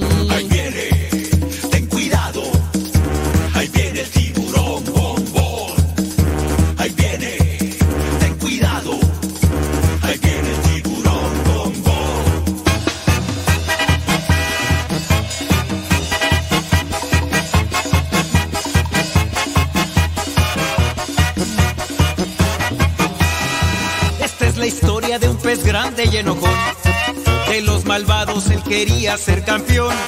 A los otros peces perseguía sin razón. No lo querían por ser malo y muy grosero. Pesado y muy sangrón. Pero en el fondo de su pobre corazón, él se sentía triste, solo y sin amor. Hasta que un día conoció la luz de Dios, que con su gracia, su perdón y su alegría, su vida transformó.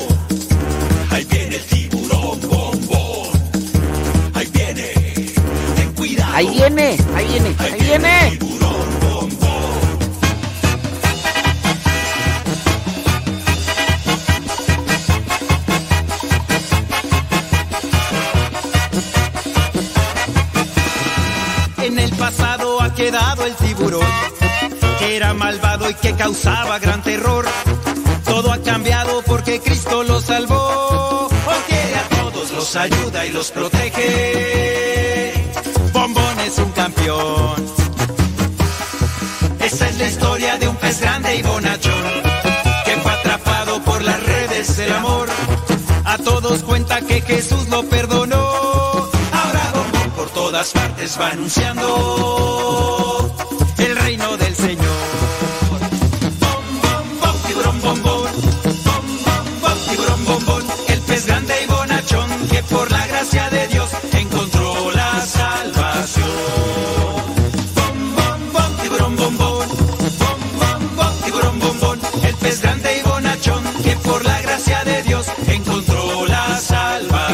Ay, qué sonso soy yo. Perdón. Yo aseguraba que cantaba en esa canción. ¡No canto en esa canción! ¡No, en esa canción no canto! Hasta ahorita que me está carburando. ¡No canto en esa canción! Y no sé por qué yo. O sea, sí me gusta la canción, pero no canto en esa canción. Ay, tan sonso yo. Aquí no se contradice a nadie, ¿eh?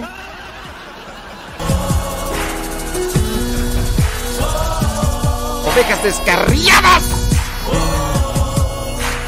Obras del Señor y ovejas descarriadas. Ovejas junto al buen pastor. Vamos, Vamos buscando ovejas junto al buen pastor. Buscando ovejas que no pueden caminar. Buscando ovejas para sanarlas de su mal. Buscando ovejas. No se cansa el buen pastor y las busca por amor.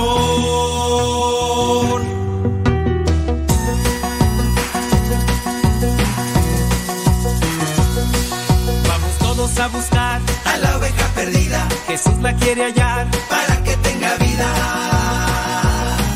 Se escapó por atrevida Del rebaño del pastor y ahora sufre malherida por estar lejos de Dios.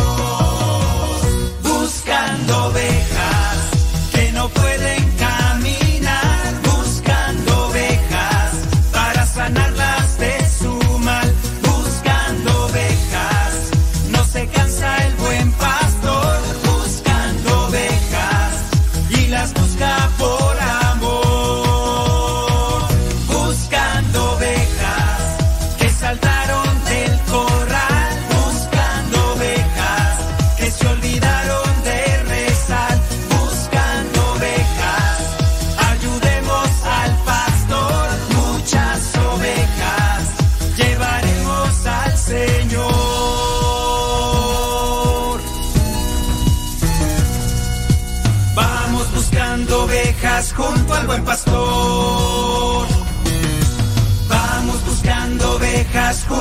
buen pastor.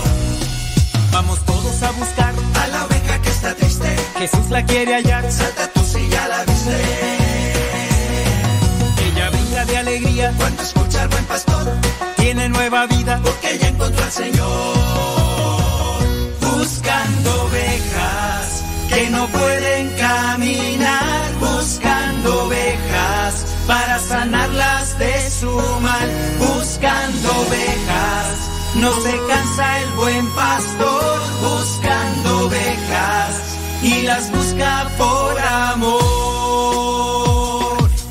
Atrapa la oveja, no le escuches si se queja. Te dirá que es feliz, que no importa si se aleja. Atrapa a la oveja para que no se pierda antes de que el lobo la prepare como cena. Atrapa a la oveja, dile que le esperan. Cuando ella vuelve hay una gran fiesta. Atrapa a la oveja, abrázala con fuerza, invítala al rebaño. Jesús es la puerta. Buscando ovejas. Ahí están mis 10 pueden segundos de participación. Y órale. Para sanarlas de su mal. Buscando ovejas. No se cansa el buen pastor. Grabar toda la canción para nada más aparecer 10 segundos. Porque no querían que les quitara el, la fama.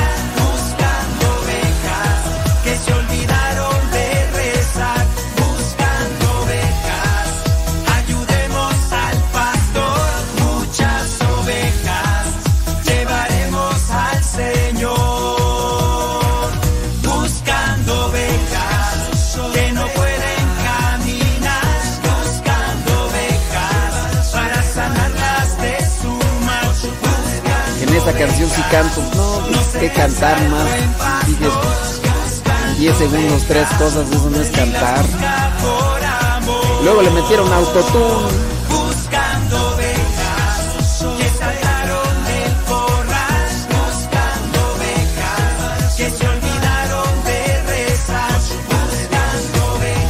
No, Maru, no son 10 minutos, son 10 segundos más.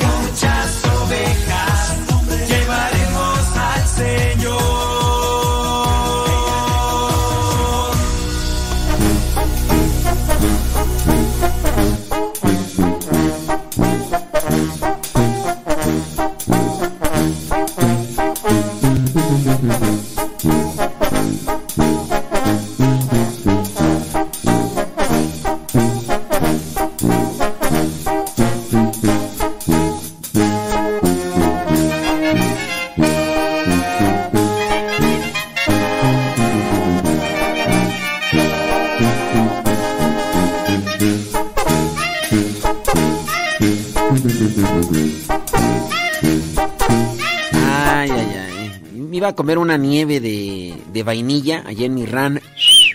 En mi ran. Y no, hombre, se me fue. Ni modo. Y es que, fíjate que las nieves Nieves de enero. Gatita del olmo. no sé, pero he, comido las nieves ahí en Jerecuaro, ahí en Acámbaro. Y pues no, y también he probado las nieves acá en Texcoco y todo eso, pero no, no sé. ¿Será que el, pala- el paladar se acostumbra y por eso es que una vez se encuentra más sabrosas la comida de mamá o la comida de cuando crecimos? Sí. ¿Me puede poner una canción de la rondalla morena? No, porque aquí no son complacencias. No, y además ya la de Ra- Rondalla Morena, alguien registró las canciones y por eso es que ya no las pongo. Es que yo quiero escuchar una canción de la rondalla morena. Ah, ahí están en el Telegram, está también la de las ovejas descarriadas, la de tiburón bombón. Buscando ovejas. Que se tiene esa. Ahí también está en el Telegram. Tienen que descargar Telegram y después buscar arroba modesto lul. Es el canal. Es el canal de Telegram para eh, encontrar más de 150 canciones que ustedes escuchan regularmente aquí en este programa cuando se está transmitiendo en Facebook y en YouTube. Sí. Ah, dice que has- dice Leito, no, dice Leito Rojas que no conviene poner la canción de la de las nieves porque hace frío.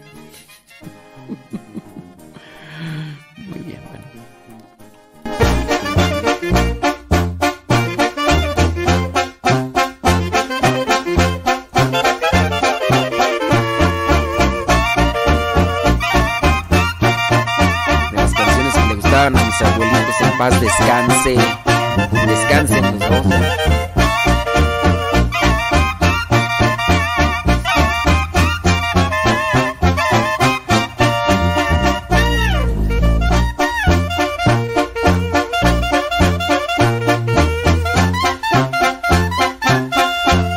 Ah, dicen que ya no busque las, que ya no busque la oveja descarriada, que ahí andan. Saludos Aida Ruiz, ¿cómo andamos Aida Ruiz? Saludos de Texcoco, dice tomando café con pan para darse ánimo para lavar los platos, las vasos y demás. Dice con este frío.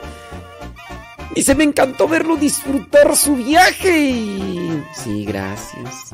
A Sofi, sí, por ahí salió Sofi, gracias. ¿Qué anda comiendo este mm, Aida? Pues es un pan, pero no sé qué, ¿verdad? Es un pan como relleno. ¿Cómo anda don Rafa? ¡Saludos a Maru! sí, Maru, te emocionaste. No fueron 10 minutos, Maru. Ay, Maru, son 10 segundos los que salí allí en esa canción. Saludos, dice a todos los que escuchan. Dios le bendiga. Gracias, muchas gracias, dice Maribel. Órale, pues, hombre. Por aquí tenía unas preguntas, nada más que no sé dónde están. Saludos, dice desde Celaya, Guanajuato. Marina García dice: Deme la receta de la carne seca que le mandó su mamá para hacerla y tener cuando no tenga tiempo de cocinar, por favor. Es sencilla la carne de res o carne de burro o de caballo, porque también es sabrosa. La cortas así como bisteces, así, y la pones a secar, así al sol. Le, echan limón, creo que le echan limón, ¿no? Para que no se le paren las moscas. Le echan limón. No sé si le echan limón, ¿no? es que no sé, a ver si ahorita me dan así bien la, la receta. Y se pone a secar así al sol, así. Y ya en la noche se quita, ¿verdad? Así. Y ya después se pone aceite y se pone allá a freír. Y, oye, que, que, que llegó este visita. Ah, pues agarras un. Tienes carne seca, es carne seca, la pones ahí. Pues, Haz una salsita. Salsita y la le pones así. Y unos frijolitos. Y lo acompañas así con unas tortillas recién hechas. ¡Ay, papá! ¡Tus hijos vuelan! ¡Ay, papaya de Celaya! Mm, mm. Lo bueno que mi mamá. A los que nos quieran mandar un mensaje directamente desde el Telegram al chat es arroba cabina radio. Arroba cabina radio. Dice Gaby González, saludos. Dice. Ándele pues. ¿Qué onda Gaby González? Díganos ahí dónde nos escuchan. Dice aquí sigo en Texcoco. Eh, bueno, pues este. Ahí lo, lo mantenemos en oración a don Rafa, Aida. Sí. Dice, saca, saca, saca. La luna llena mientras corremos. Válgame Dios. Dice, qué gusto su... Ah, el, el cabello, sí es cierto. Ahí en el diario misionero sale unas fotos donde eh, tengo el cabello largo. Válgame. No, son... No, están tan chidas, sí. No, sí, sí, sí. Sí, creo yo, esas fotos me las saqué antes de cortarme el cabello. Que fue en el año 98. Ujú. Y de hecho creo me las me lo corté el cabello. Pues ni me acuerdo. Pero, pero sí me corté el cabello. Lo traía algo así medio. Así, pues ahí se ve un poquito. Saludos desde Silva, California. Dice, recuperándome de, de operación. Ah, es que Gaby González eh, tuvo que realizarse una operación. Espero que, que todo haya salido muy bien. Gaby González. Espero que todo haya salido muy bien. Sí, es que, pues bueno. eh, pues no sé, ¿verdad? Ojalá y no haya sido de estas cosas. El cáncer, todo eso que. También Nacho, eh, Nacho, ya les platicaba yo de Nacho. Fue compañero de nosotros en el seminario y, y pues sí, le detectaron ahí un tumor, entonces tuvo que hacerse una operación y ahora está en espera de los resultados para ver si es un tumor mm, benigno o maligno. Pero él se pone en manos de Dios, dice. Saludos a Maribel Gutiérrez, alias la chilindrina. Saludos Maribel Gutiérrez, alias la chilindrina, allá en Gilbert, Arizona. ¿Qué onda? ¿Cómo andamos?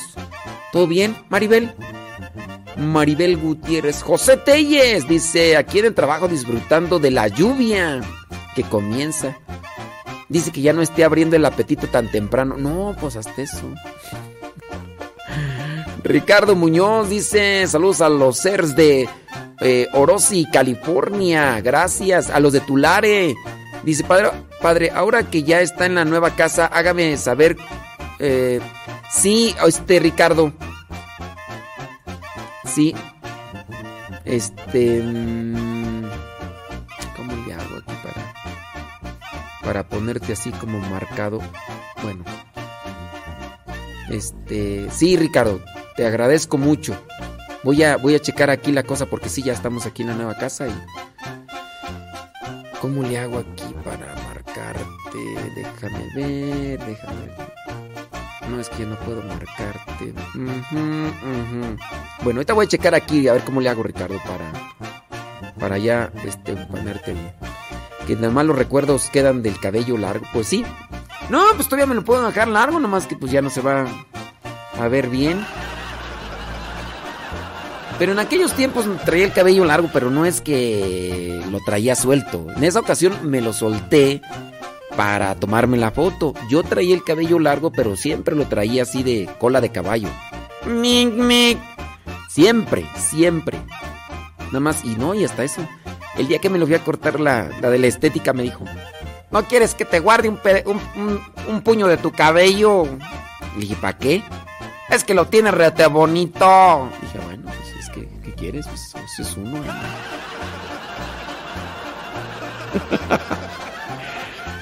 Sí, no, pero no, no lo traía. Hasta ahorita también podría traer el cabello así largo, ¿no? Y amarrado así. No, no, no, no lo podría ya, por si no me regañan. Ahorita con la barba, nomás porque ya me cambié de casa. Ay, la barba de chino, sí. Uno chi, uno no. Uno chi, uno no. Uno chi, uno no. Pero sí, ya le pregunté a mi mamá. Le dije, mamá, ¿cómo, cómo me veo con la barba? Y ya me dijo. Dice, ay, hijo, ¿te pareces a, tu abuelo? Y yo, ah, no. pues, A mi abuelo materno, ¿eh? O sea, tengo el nombre de mi apellido, de, tengo el nombre de mi abuelo paterno. Y dice mi mamá que con barba me parezco a mi abuelo materno. Y le preguntaron a mi tía, oye, ¿cómo? No, sí se parece. Y dije, no, pues. Dije, pero. Pero poco sí. Uno chi, uno no. Uno chi, uno no. Nunca me había dejado la barba. Así. Bueno, no tengo pues, pero nunca me la había dejado. a este nivel. Y este... Ay, cosas que no sé. Saludos, soy Carmen de Mérida. Andamos desayunando con los niños. Saludos, Carmen. ¡Hola, Carmen! Saludos. Desde Progreso Industrial, con toda la actitud. Dice, no, me lo va a creer, dice, pero... Dice, dice que su esposo Camerino, en paz descanse, tenía esa costumbre de secar la carne. Y hace como 15 días dice, dice que comieron lo último que les había dejado el señor Camerino. Dice que su esposo Camerino también era de. dice que era ahí cerca de. que, era de Michoacán. Ah, ah, pues con razón nos llevábamos también, aunque no nos conociéramos. Mira, mira, pues, mira, pues es allá de Michoacán y de Guanajuato nos llevamos re bien. Ay, Camerino, en paz descanse, que no lo pudimos saludar. Saludos de Los Ángeles, California. Dice que ya no, no hable de comida. Que... Saludos Betty Galván desde Springfield, Oregón. Saludos, dice Ricardo. ¿Ricardo qué? Ricardo López dice que anda limpiando cuartos en el trabajo ahí en Oklahoma City. Mira pues, hombre. Saludos a Taco Berto. Usted dice tacos y yo digo presente. ¿Quién toca eso, padre? La de la que le gustaba a su abuelo, quién sabe. Es que es música de viento. Todavía hace dos años, me acuerdo que cuando fui allá la última fiestecita que le hicieron a mi abuelo en paz descanse. Le llevaron una, banda de viento y le tocaban canciones de estas que no son populares así en el sentido de, de, conocidas, sino que son esas clásicas, o sea. Que quién la canta, no, no sé, la agarré por ahí, me acordé. Sí, hombre.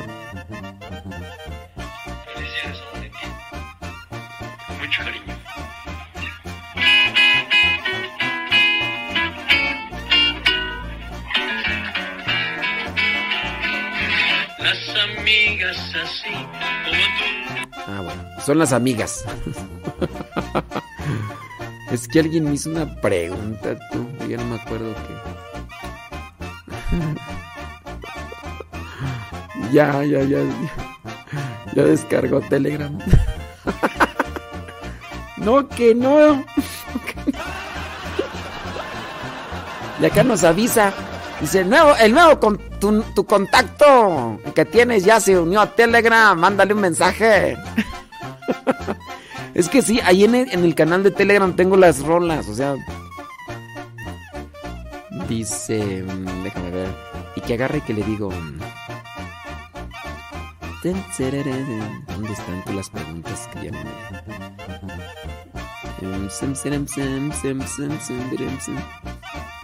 Ay, ¿dónde están tú las preguntas que me hicieron? Mira, ya no las encuentro. Híjole. Sí, hombre, que no, que no las encuentro aquí. Ah, pues, hombre. Dice. Ah, sí. Dice por acá. Mm, unas preguntas. A ver, ahí va. Ahí va la respuesta en el programa de radio. Si Dios nos hizo a su imagen y semejanza, Dios tiene nariz, no. Miren, cuando, cuando en la Biblia se habla de que Dios nos hizo a su imagen y semejanza, Dios es espíritu. Es decir, que nosotros por naturaleza somos seres buenos, bondadosos, generosos, amables, sacrificados, por naturaleza. Veámoslo, por ejemplo, en los niños, los niños muy pequeñitos. En el caso de los niños muy pequeñitos, pues ellos son así, tiernos, amorosos, alegres, espontáneos. Hay bondad, hay cosas buenas en los niños. Así Dios nos hizo. Dios no es em, Dios es espíritu. Dios no es materia. Dios se hace materia cuando envía a su propio hijo. Acuérdense que es un solo Dios en tres personas. Solamente ahí Dios se hace materia y después ya, ahora se hace presente en la Sagrada Comunión. Déjame ver el Padre Gonzalo, que, ya está. ¡Sí, diga! ¿Dónde estás, compadre? Ah, ahorita voy, oye, ahorita voy a abrirte. Espérame tantito. bueno, déjenme ir a abrirle al padre Gonzalo que ya llegó. Acá está en la puerta.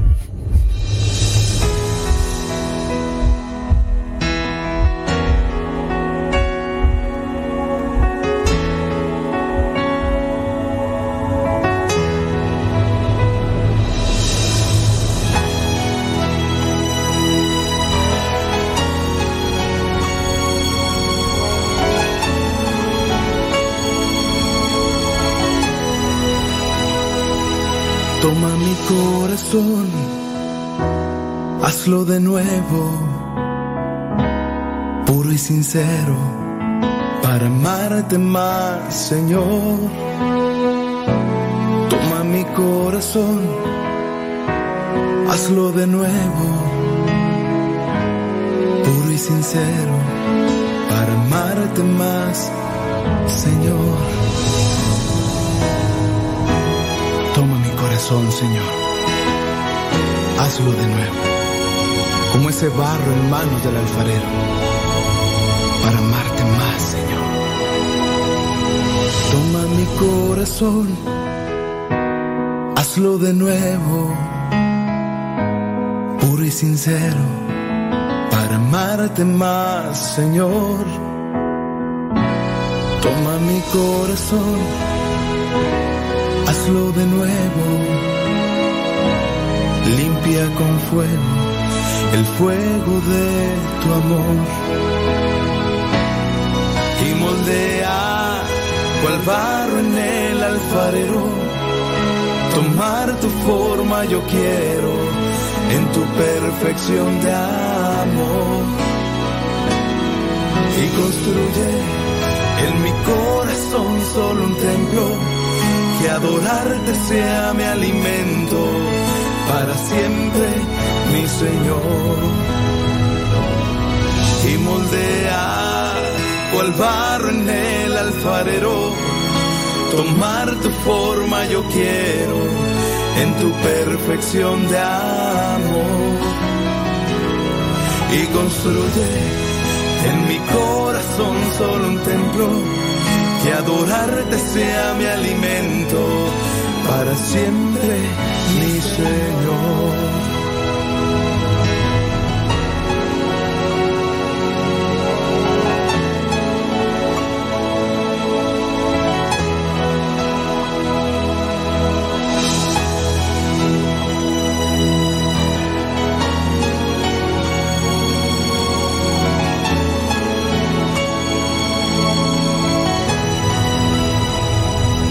Toma mi corazón, hazlo de nuevo, puro y sincero, para amarte más, Señor. Toma mi corazón, hazlo de nuevo, limpia con fuego el fuego de tu amor. Y moldea cual barro en el alfarero. Tomar tu forma yo quiero en tu perfección de amor.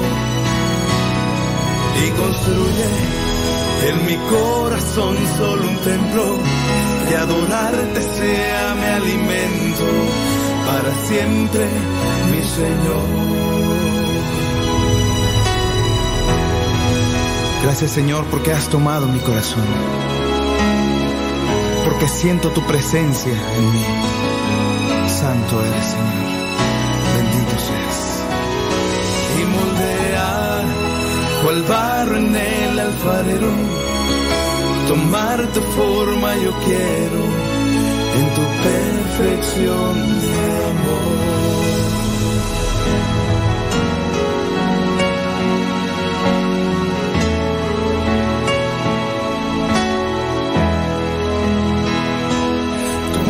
Corazón.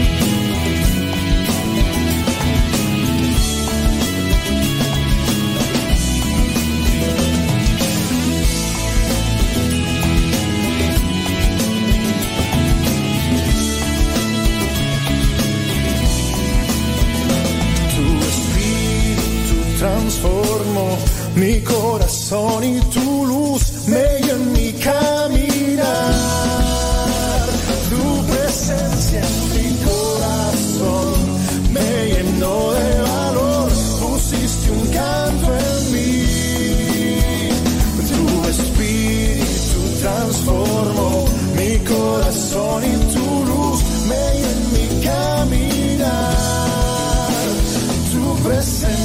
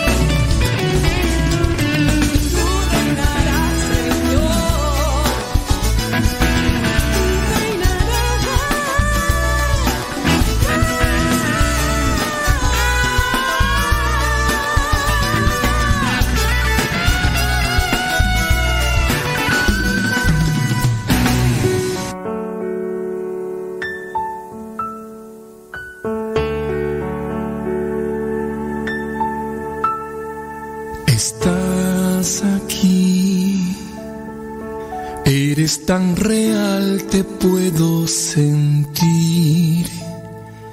Estás aquí. Tu presencia llena mi existir. Estás aquí. Mi alma se alegra, se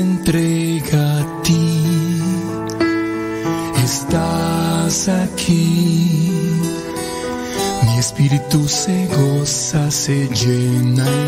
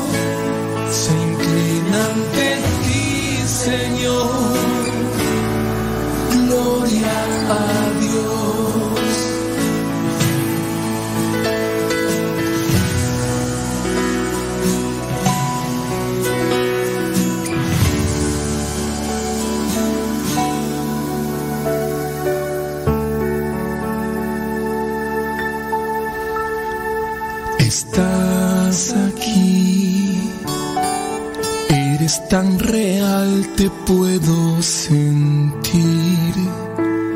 Estás aquí. Mi espíritu se goza, se llena en ti.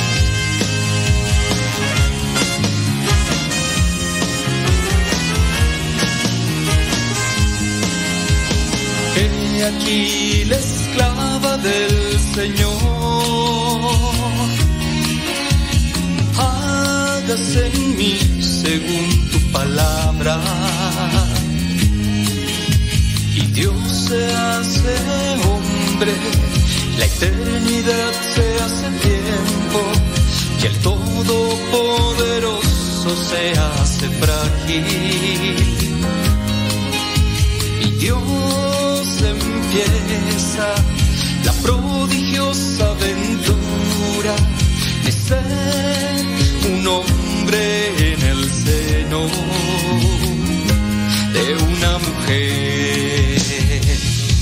Por eso, madre, hoy quién soy yo, para que tú me mires con tanto amor. Por eso, madre, tú eres un sol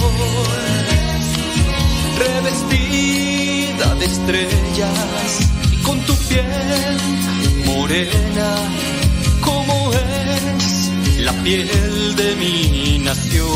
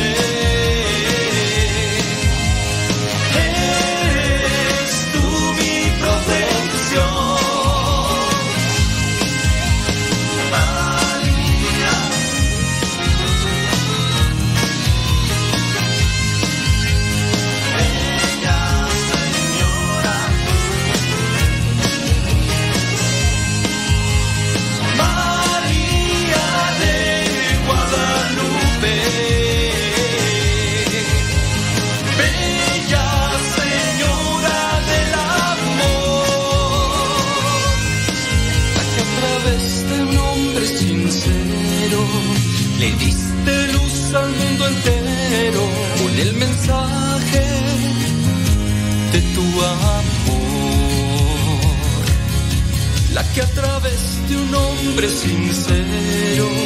Le diste luz al mundo entero con el mensaje de tu amor.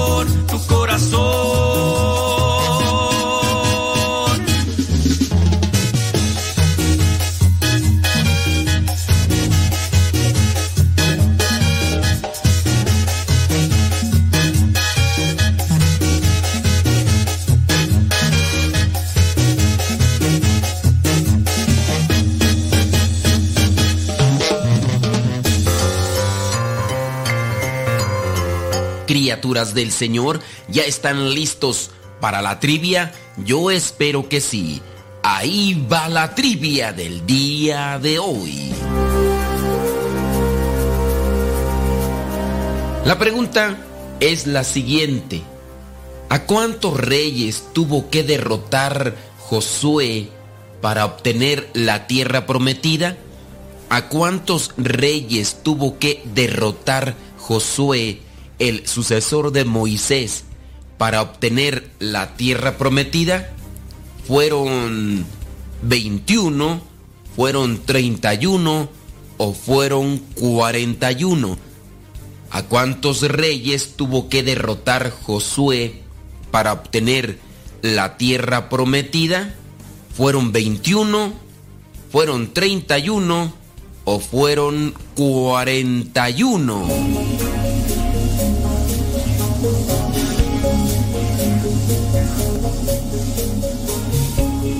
Si tú dijiste que fueron 21, pues déjame decirte que te equivocaste. Si tú dijiste que había derrotado a 41, pues también te equivocaste. Resulta que Josué tuvo que derrotar a 31 rey, 31 rey que estaban por delante para que él pudiera obtener la tierra prometida. La tierra prometida era Canaán. Y si bien Dios la había prometido, no iba a ser algo sencillo. Ellos tenían que esforzarse y luchar por obtenerla. Aquí es donde viene a aplicarse una reflexión. Dios nos promete algo, Dios nos ofrece algo, pero a cada uno le corresponde colocar o hacer algo de su parte. No se van a poder obtener las cosas solamente porque sí. Necesitamos esfuerzo, sacrificio, dedicación, constancia.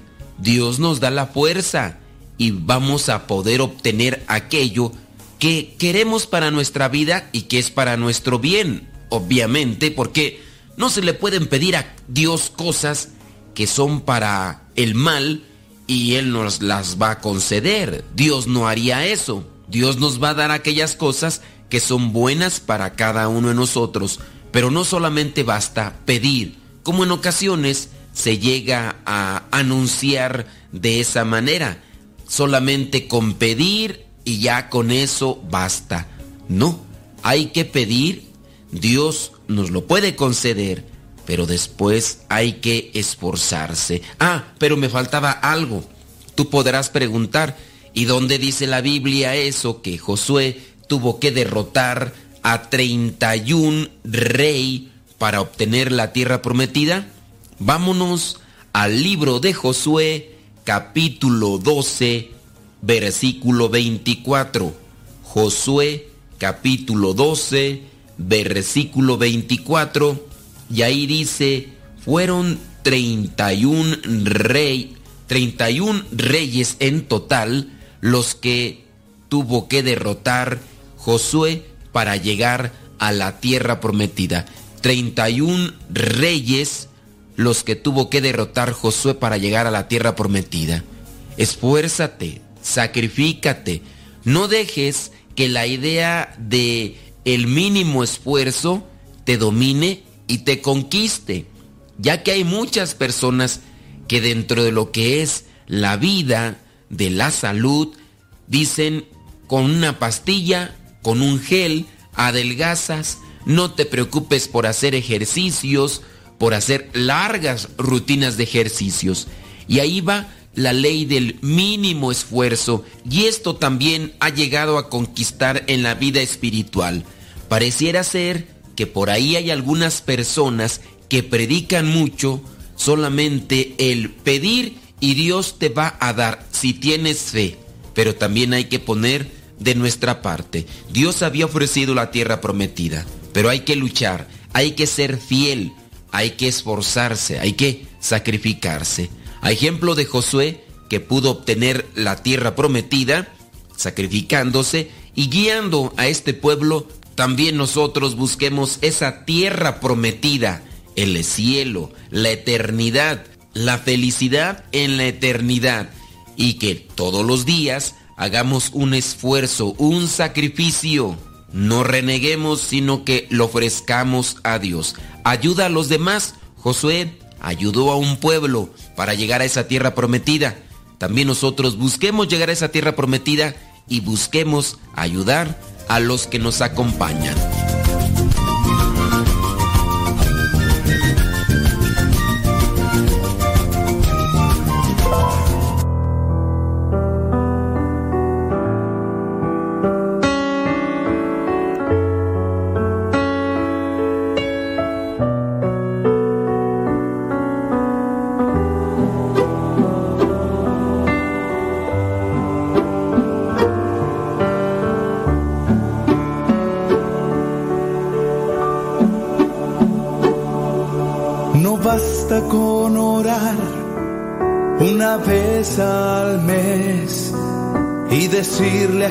Cristo lo siento una y otra vez. No basta con decirle, Señor voy a cambiar. Y pasa, pasa el tiempo y todo sigue igual. El que quiera seguirme, dice el Señor, niéguese a sí mismo y sígame. El que quiera seguirme,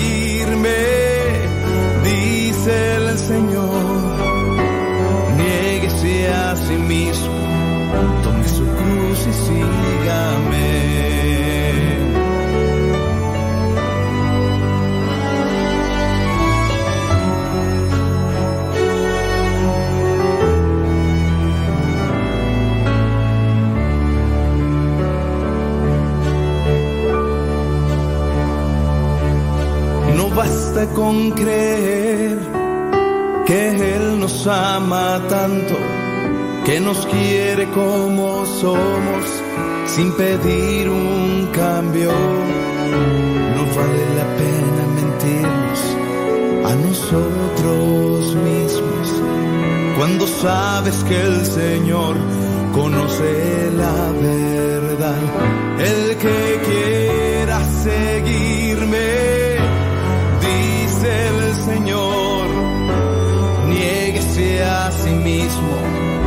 y sígame. El que quiera seguirme, dice el Señor, niéguese a sí mismo, tome su cruz y sígame.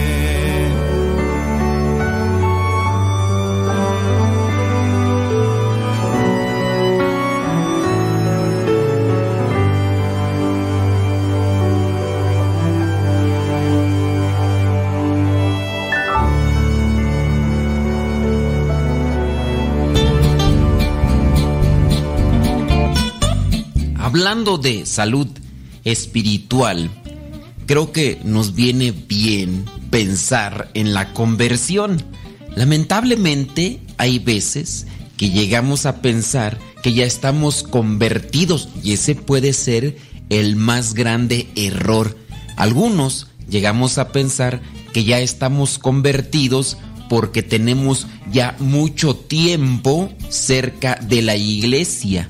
Algunos incluso porque decimos que hacemos muchas cosas y eso muchas de las veces impide que tengamos verdaderamente una conversión. Nosotros debemos de buscar asemejarnos más a Cristo. Es buena la referencia que uno puede tener hacia los santos, pero sobre todo somos cristianos porque vamos siguiendo a Cristo. Entonces, buscar siempre analizar nuestros actos, nuestras palabras, nuestros pensamientos conforme a lo que quiere Cristo. Y para saber eso, basta con leer la Biblia, conocer los evangelios y ver qué es lo que exige Cristo de cada uno de nosotros. Hablando de la conversión, en la iglesia se celebra la conversión de San Pablo cada 25 de enero la iglesia tiene presente la conversión de este gran apóstol que aunque no llegó a conocer a Cristo en persona, sí tuvo una visión con él e incluso llegó a escuchar su voz y esto lo hizo reflexionar y dejar de perseguir a los cristianos para convertirse en un gran anunciador de Cristo que incluso le llevó a la muerte. Le cortaron la cabeza con una espada por anunciar a Cristo. Por eso es que también se le representa a San Pablo con una espada en la mano. San Pablo fue un incansable apóstol, anunciador del mensaje que incluso estando en la misma cárcel desde ahí hacía cartas para motivar y animar a los cristianos que eran perseguidos. Para podernos ayudar nosotros en la conversión podemos seguir diferentes pasos. Yo te presento algunos de ellos esperando que puedan ser luz para buscar una conversión. Primero, analizar nuestros actos ante la presencia de Dios. Que veamos realmente si lo que estamos haciendo, lo que estamos hablando o las palabras que utilizamos o los pensamientos que estamos procesando son los que Dios quiere. Para esto es importante conocer la Sagrada Escritura, Conocerla y reflexionarla es realmente lo que pide Dios para cada uno de nosotros. ¿Me estoy comportando a la altura como un verdadero hijo de Dios? Quizá pueda ser difícil hacer un diagnóstico sobre nuestra vida de manera personal y más si no tenemos mucho conocimiento de la palabra. Lo más conveniente para esto es participar en diferentes retiros espirituales, escuchar reflexiones que nos puedan ayudar a interiorizar y ver nuestros actos ante la luz de Dios. Ciertamente también ayudará leer algunas cosas como libros, folletos, trípticos, donde se nos presente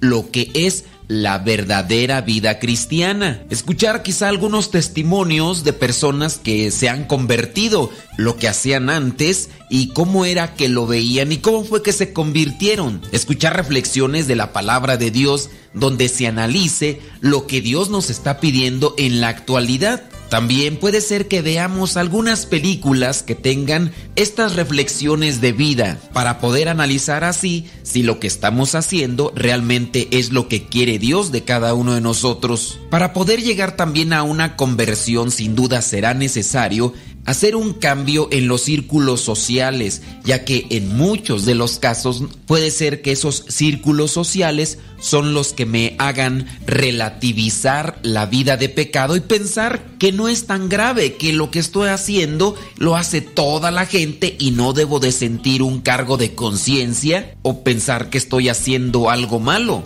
A lo mejor necesito acercarme a un grupo de iglesia para que yo también pueda hacer una reflexión de mi vida y también una reflexión de la vida que están teniendo aquellas personas de las que me rodeo. Con respecto a esto también es importante saber qué es lo que estoy escuchando, qué es lo que estoy leyendo o qué es lo que estoy viendo Películas, videojuegos, música, literatura pueden también influir en mi manera de pensar y así tener una vida con una visión muy relativista. Es decir, no le doy realmente la importancia que merece y pienso que no es tan grave. Es importante también reconocer que hay muchas personas que se llegan a convertir o llegan a tener una reflexión de vida después de que han participado en un retiro. Pero no la mera participación solamente, sino estar ahí y abrir el corazón. Algunas otras personas tendrán que pasar por momentos difíciles para despertar de esa situación de inconsciencia ante la vida. A lo mejor algunos tuvieron que experimentar la muerte de algún ser querido, de algún conocido, o tuvieron que pasar por algún accidente. Obviamente no hay que esperar a que suceda eso, ni hay que provocarlo para tratar de hacer una reflexión de lo que es estar en este mundo y de lo que nos está pidiendo Dios todos los días. También hay que tener mucho cuidado ya que hay muchas voces que nos dicen que disfrutemos de la vida y disfrutar de la vida para muchos es darle rienda suelta a nuestras pasiones desordenadas. Lo malo es que algunas personas que han hecho caso a esas voces, lejos de liberarse, lejos de encontrar realmente la felicidad, se llegan a hundir más. Pero al mismo tiempo que se hunden en el pecado, también se debilitan y las personas no pueden salir de esa situación y al sentirse vacíos y decepcionados buscan más hundirse en el pecado porque creen que se lo merecen. Hay algunas personas que incluso han buscado los caminos falsos pensando que con eso se van a liberar de aquel terrible vacío que han experimentado por sumergirse en los espejismos que presenta el demonio en este mundo. Tengamos presente que la vida de oración profunda ayudará también a hacer una reflexión sobre nuestros actos, sobre nuestra vida, para hacer un cambio, una conversión. Para esto también es importante señalar que no solamente las personas que están fuera de la iglesia necesitan la conversión, puede ser que nosotros que ya estamos participando, tenemos alguna actividad, hagamos oración porque el descuido en la oración nos podría llevar a ser insensibles y no pensar que estamos mal. Algunos otros que lo han reconocido incluso hacen algo que no se debe de hacer. Si estás dentro de la iglesia, participas en un grupo, estás sirviendo de algún modo en la iglesia y te reconoces como pecador, algunas personas optan por retirarse pensando que no son dignos de servir en la iglesia, pensando que no son dignos de estar cerca de Dios porque han reconocido sus grandes pecados. Error gravísimo si estás mal y todavía optas por alejarte del servicio en las cosas de Dios, tu situación de pecado tenderá a agravarse. No es pues la solución apartarse de las cosas de Dios cuando te das cuenta que eres un pecador, porque todos en algún grado somos pecadores. El único que no pecó fue Jesucristo. Todos tenemos pecados de un grado o de otro, de una manera o de otra. Pero para eso está el sacramento de la reconciliación. Cuando nosotros hayamos detectado que estamos pecando, es momento entonces de buscar la reconciliación, de buscar ese sacramento de amor y de misericordia que Dios nos ha dado. No hay que dejarse engañar por el tentador porque habrá muchos pensamientos negativos, no solamente aquellos que llegamos a formularnos nosotros, sino también palabras de personas que dirán, ¿para qué sigues? No vas a cambiar, eres un perdedor. No hagamos caso a esas palabras y dejemos que la misericordia de Dios nos abrace. Un santo no se convirtió de un día para otro, esto necesitó de un proceso. Hay que esforzarse todos los días, levantarse si caemos y después abandonarse en la misericordia de Dios, porque Él es el único que nos puede hacer cambiar en este mundo.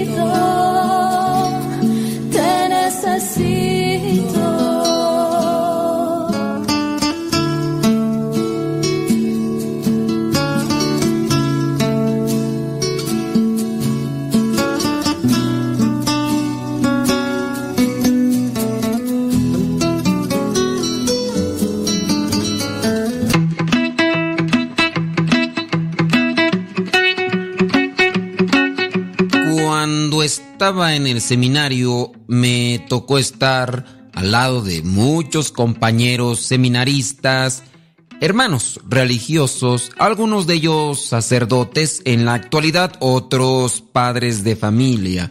Había algunos de ellos que se dormían casi en todas las clases, pero lo sorprendente era que sacaban siempre muy buenas calificaciones. Inteligencia, memoria, tal vez. Dios da muchos talentos. A mí la verdad no me dio el don de la inteligencia porque tengo que estudiar mucho, leer mucho para procesar alguna idea. En la historia de la humanidad hay algunos que se han aprovechado esos talentos. Sí, llegaron a ser santos aquellos buenos cristianos. Así hay que aprovechar todos los talentos que Dios nos da para alcanzar la santidad. Uno de ellos, San Antonio de Padua, dicen que tenía una memoria increíble. Cuando era muy joven, comenzó a estudiar la Biblia y gracias a su buena memoria, que le permitía retener y recordar todo lo que aprendía, logró tener un vasto conocimiento de las sagradas escrituras. Si tú eres de los que, como yo, tratamos de memorizar muchas citas bíblicas y no logramos hacerlo, no te preocupes con que pongamos a la práctica las que retengan nuestra memoria y busquemos la santidad, con eso basta. Pero regresando a San Antonio, Antonio quería ser misionero, así que abandonó su casa allá en Portugal para ir a Marruecos, pero estando allí se enfermó gravemente y tuvo que regresar.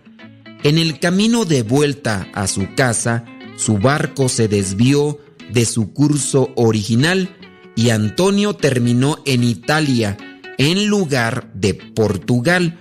Un día mientras estaba en ese lugar, asistió a una gran reunión de dominicos y franciscanos. Alguien tenía que predicar, pero debido a un malentendido, nadie había ido preparado para la ocasión. Así que le preguntaron a Antonio si se animaba a levantarse y decir lo primero que el Espíritu Santo le inspirara. Yo te recomiendo que no abusemos de la inspiración del Espíritu Santo, hay que prepararnos, pero eso le pidieron a Antonio. Así que él aceptó la propuesta y comenzó a hablar muy lentamente, pero en cuanto se sintió cómodo, pronunció un discurso tan maravilloso que todos comprendieron que debía dedicarse a predicar. Y es que en aquellos tiempos no todos podían ser predicadores. Así que Antonio, al escuchar la voz de Dios, se dedicó a ser predicador. Su magnífica memoria le permitía recordar lo que se suponía que debía decir y tenía una voz tan clara y potente que le permitía pronunciar largos sermones. En aquellos tiempos no había micrófonos como hoy. Cada vez que Antonio hablaba, las multitudes acudían a escucharlo y él lograba convencer a muchas personas de que se convirtieran por los fundamentos y los discursos que daba. Gracias a su memoria, sus largas horas de estudio y un barco desviado de su curso, Antonio descubrió su misión como predicador en Italia y pasó los últimos años de su vida en una ciudad llamada Padua. De ahí su nombre, San Antonio de Padua. San Antonio de Padua fue franciscano y encontró el amor a la Sagrada Escritura y comenzó a predicar. Dios le había dado los talentos, que necesitaba para ser un buen predicador en sus tiempos, pero a pesar de ser un buen predicador en sus tiempos, en este lugar de Padua llegaban momentos en que la gente no querían escuchar nada de Dios, así que se dice que en una ocasión se fue a predicar al lago y salían los pececitos a escucharlo. Los santos pueden también tener muy buenos talentos, pero hay personas que se cierran a la voz de Dios. ¿Qué talentos te ha dado Dios? ¿Los has puesto al servicio de su reino? Yo espero que sí, para que por medio de ellos llegues a la santidad.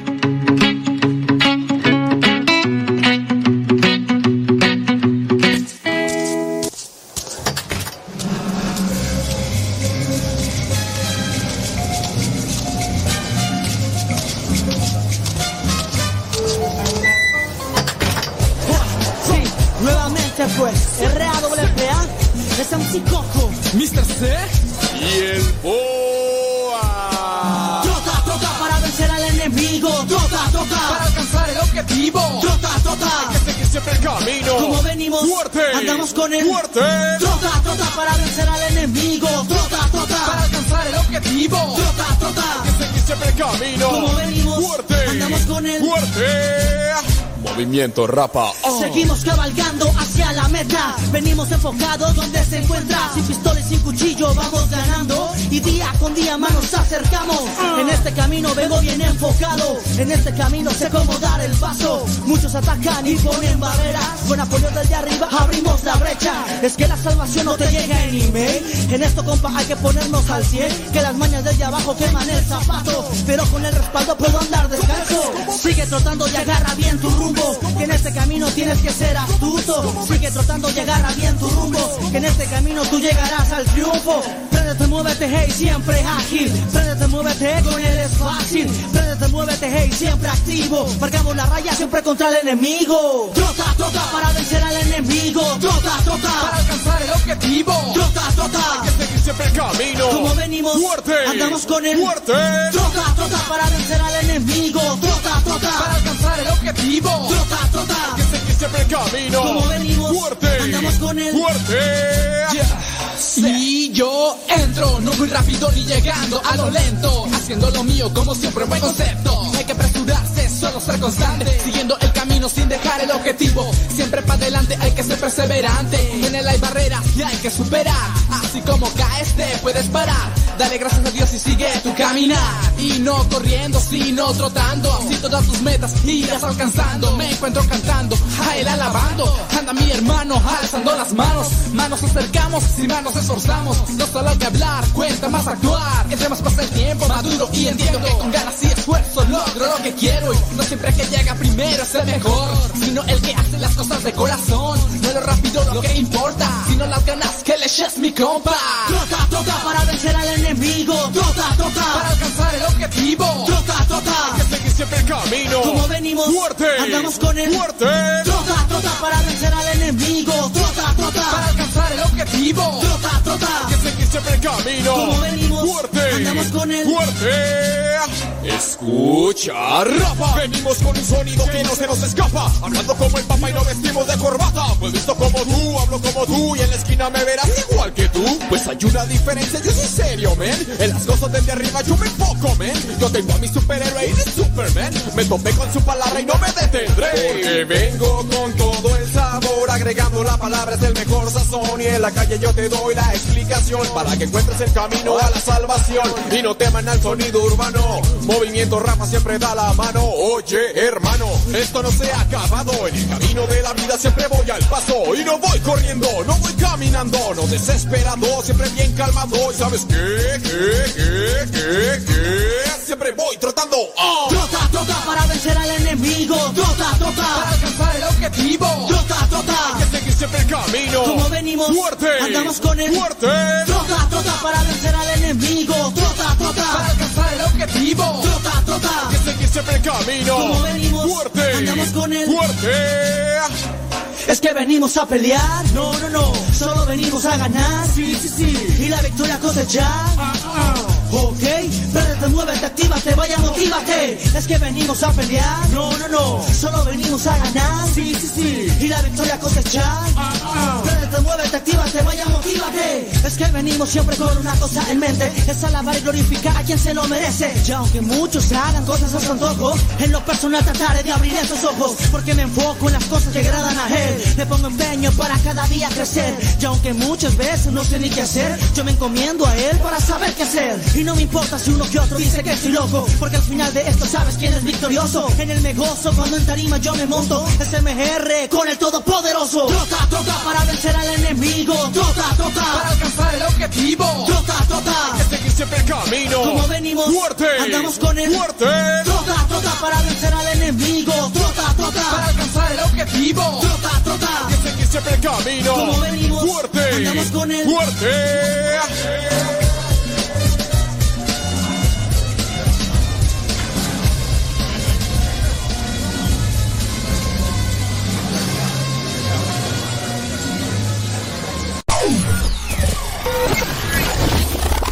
Si quieres volver a escuchar los programas del Padre Modesto, búscalo en tu página favorita de podcast, Spotify, iTunes, Google Podcast y otros más. Busca los programas en, el, canal, Modesto, Radio. En el canal Modesto Radio.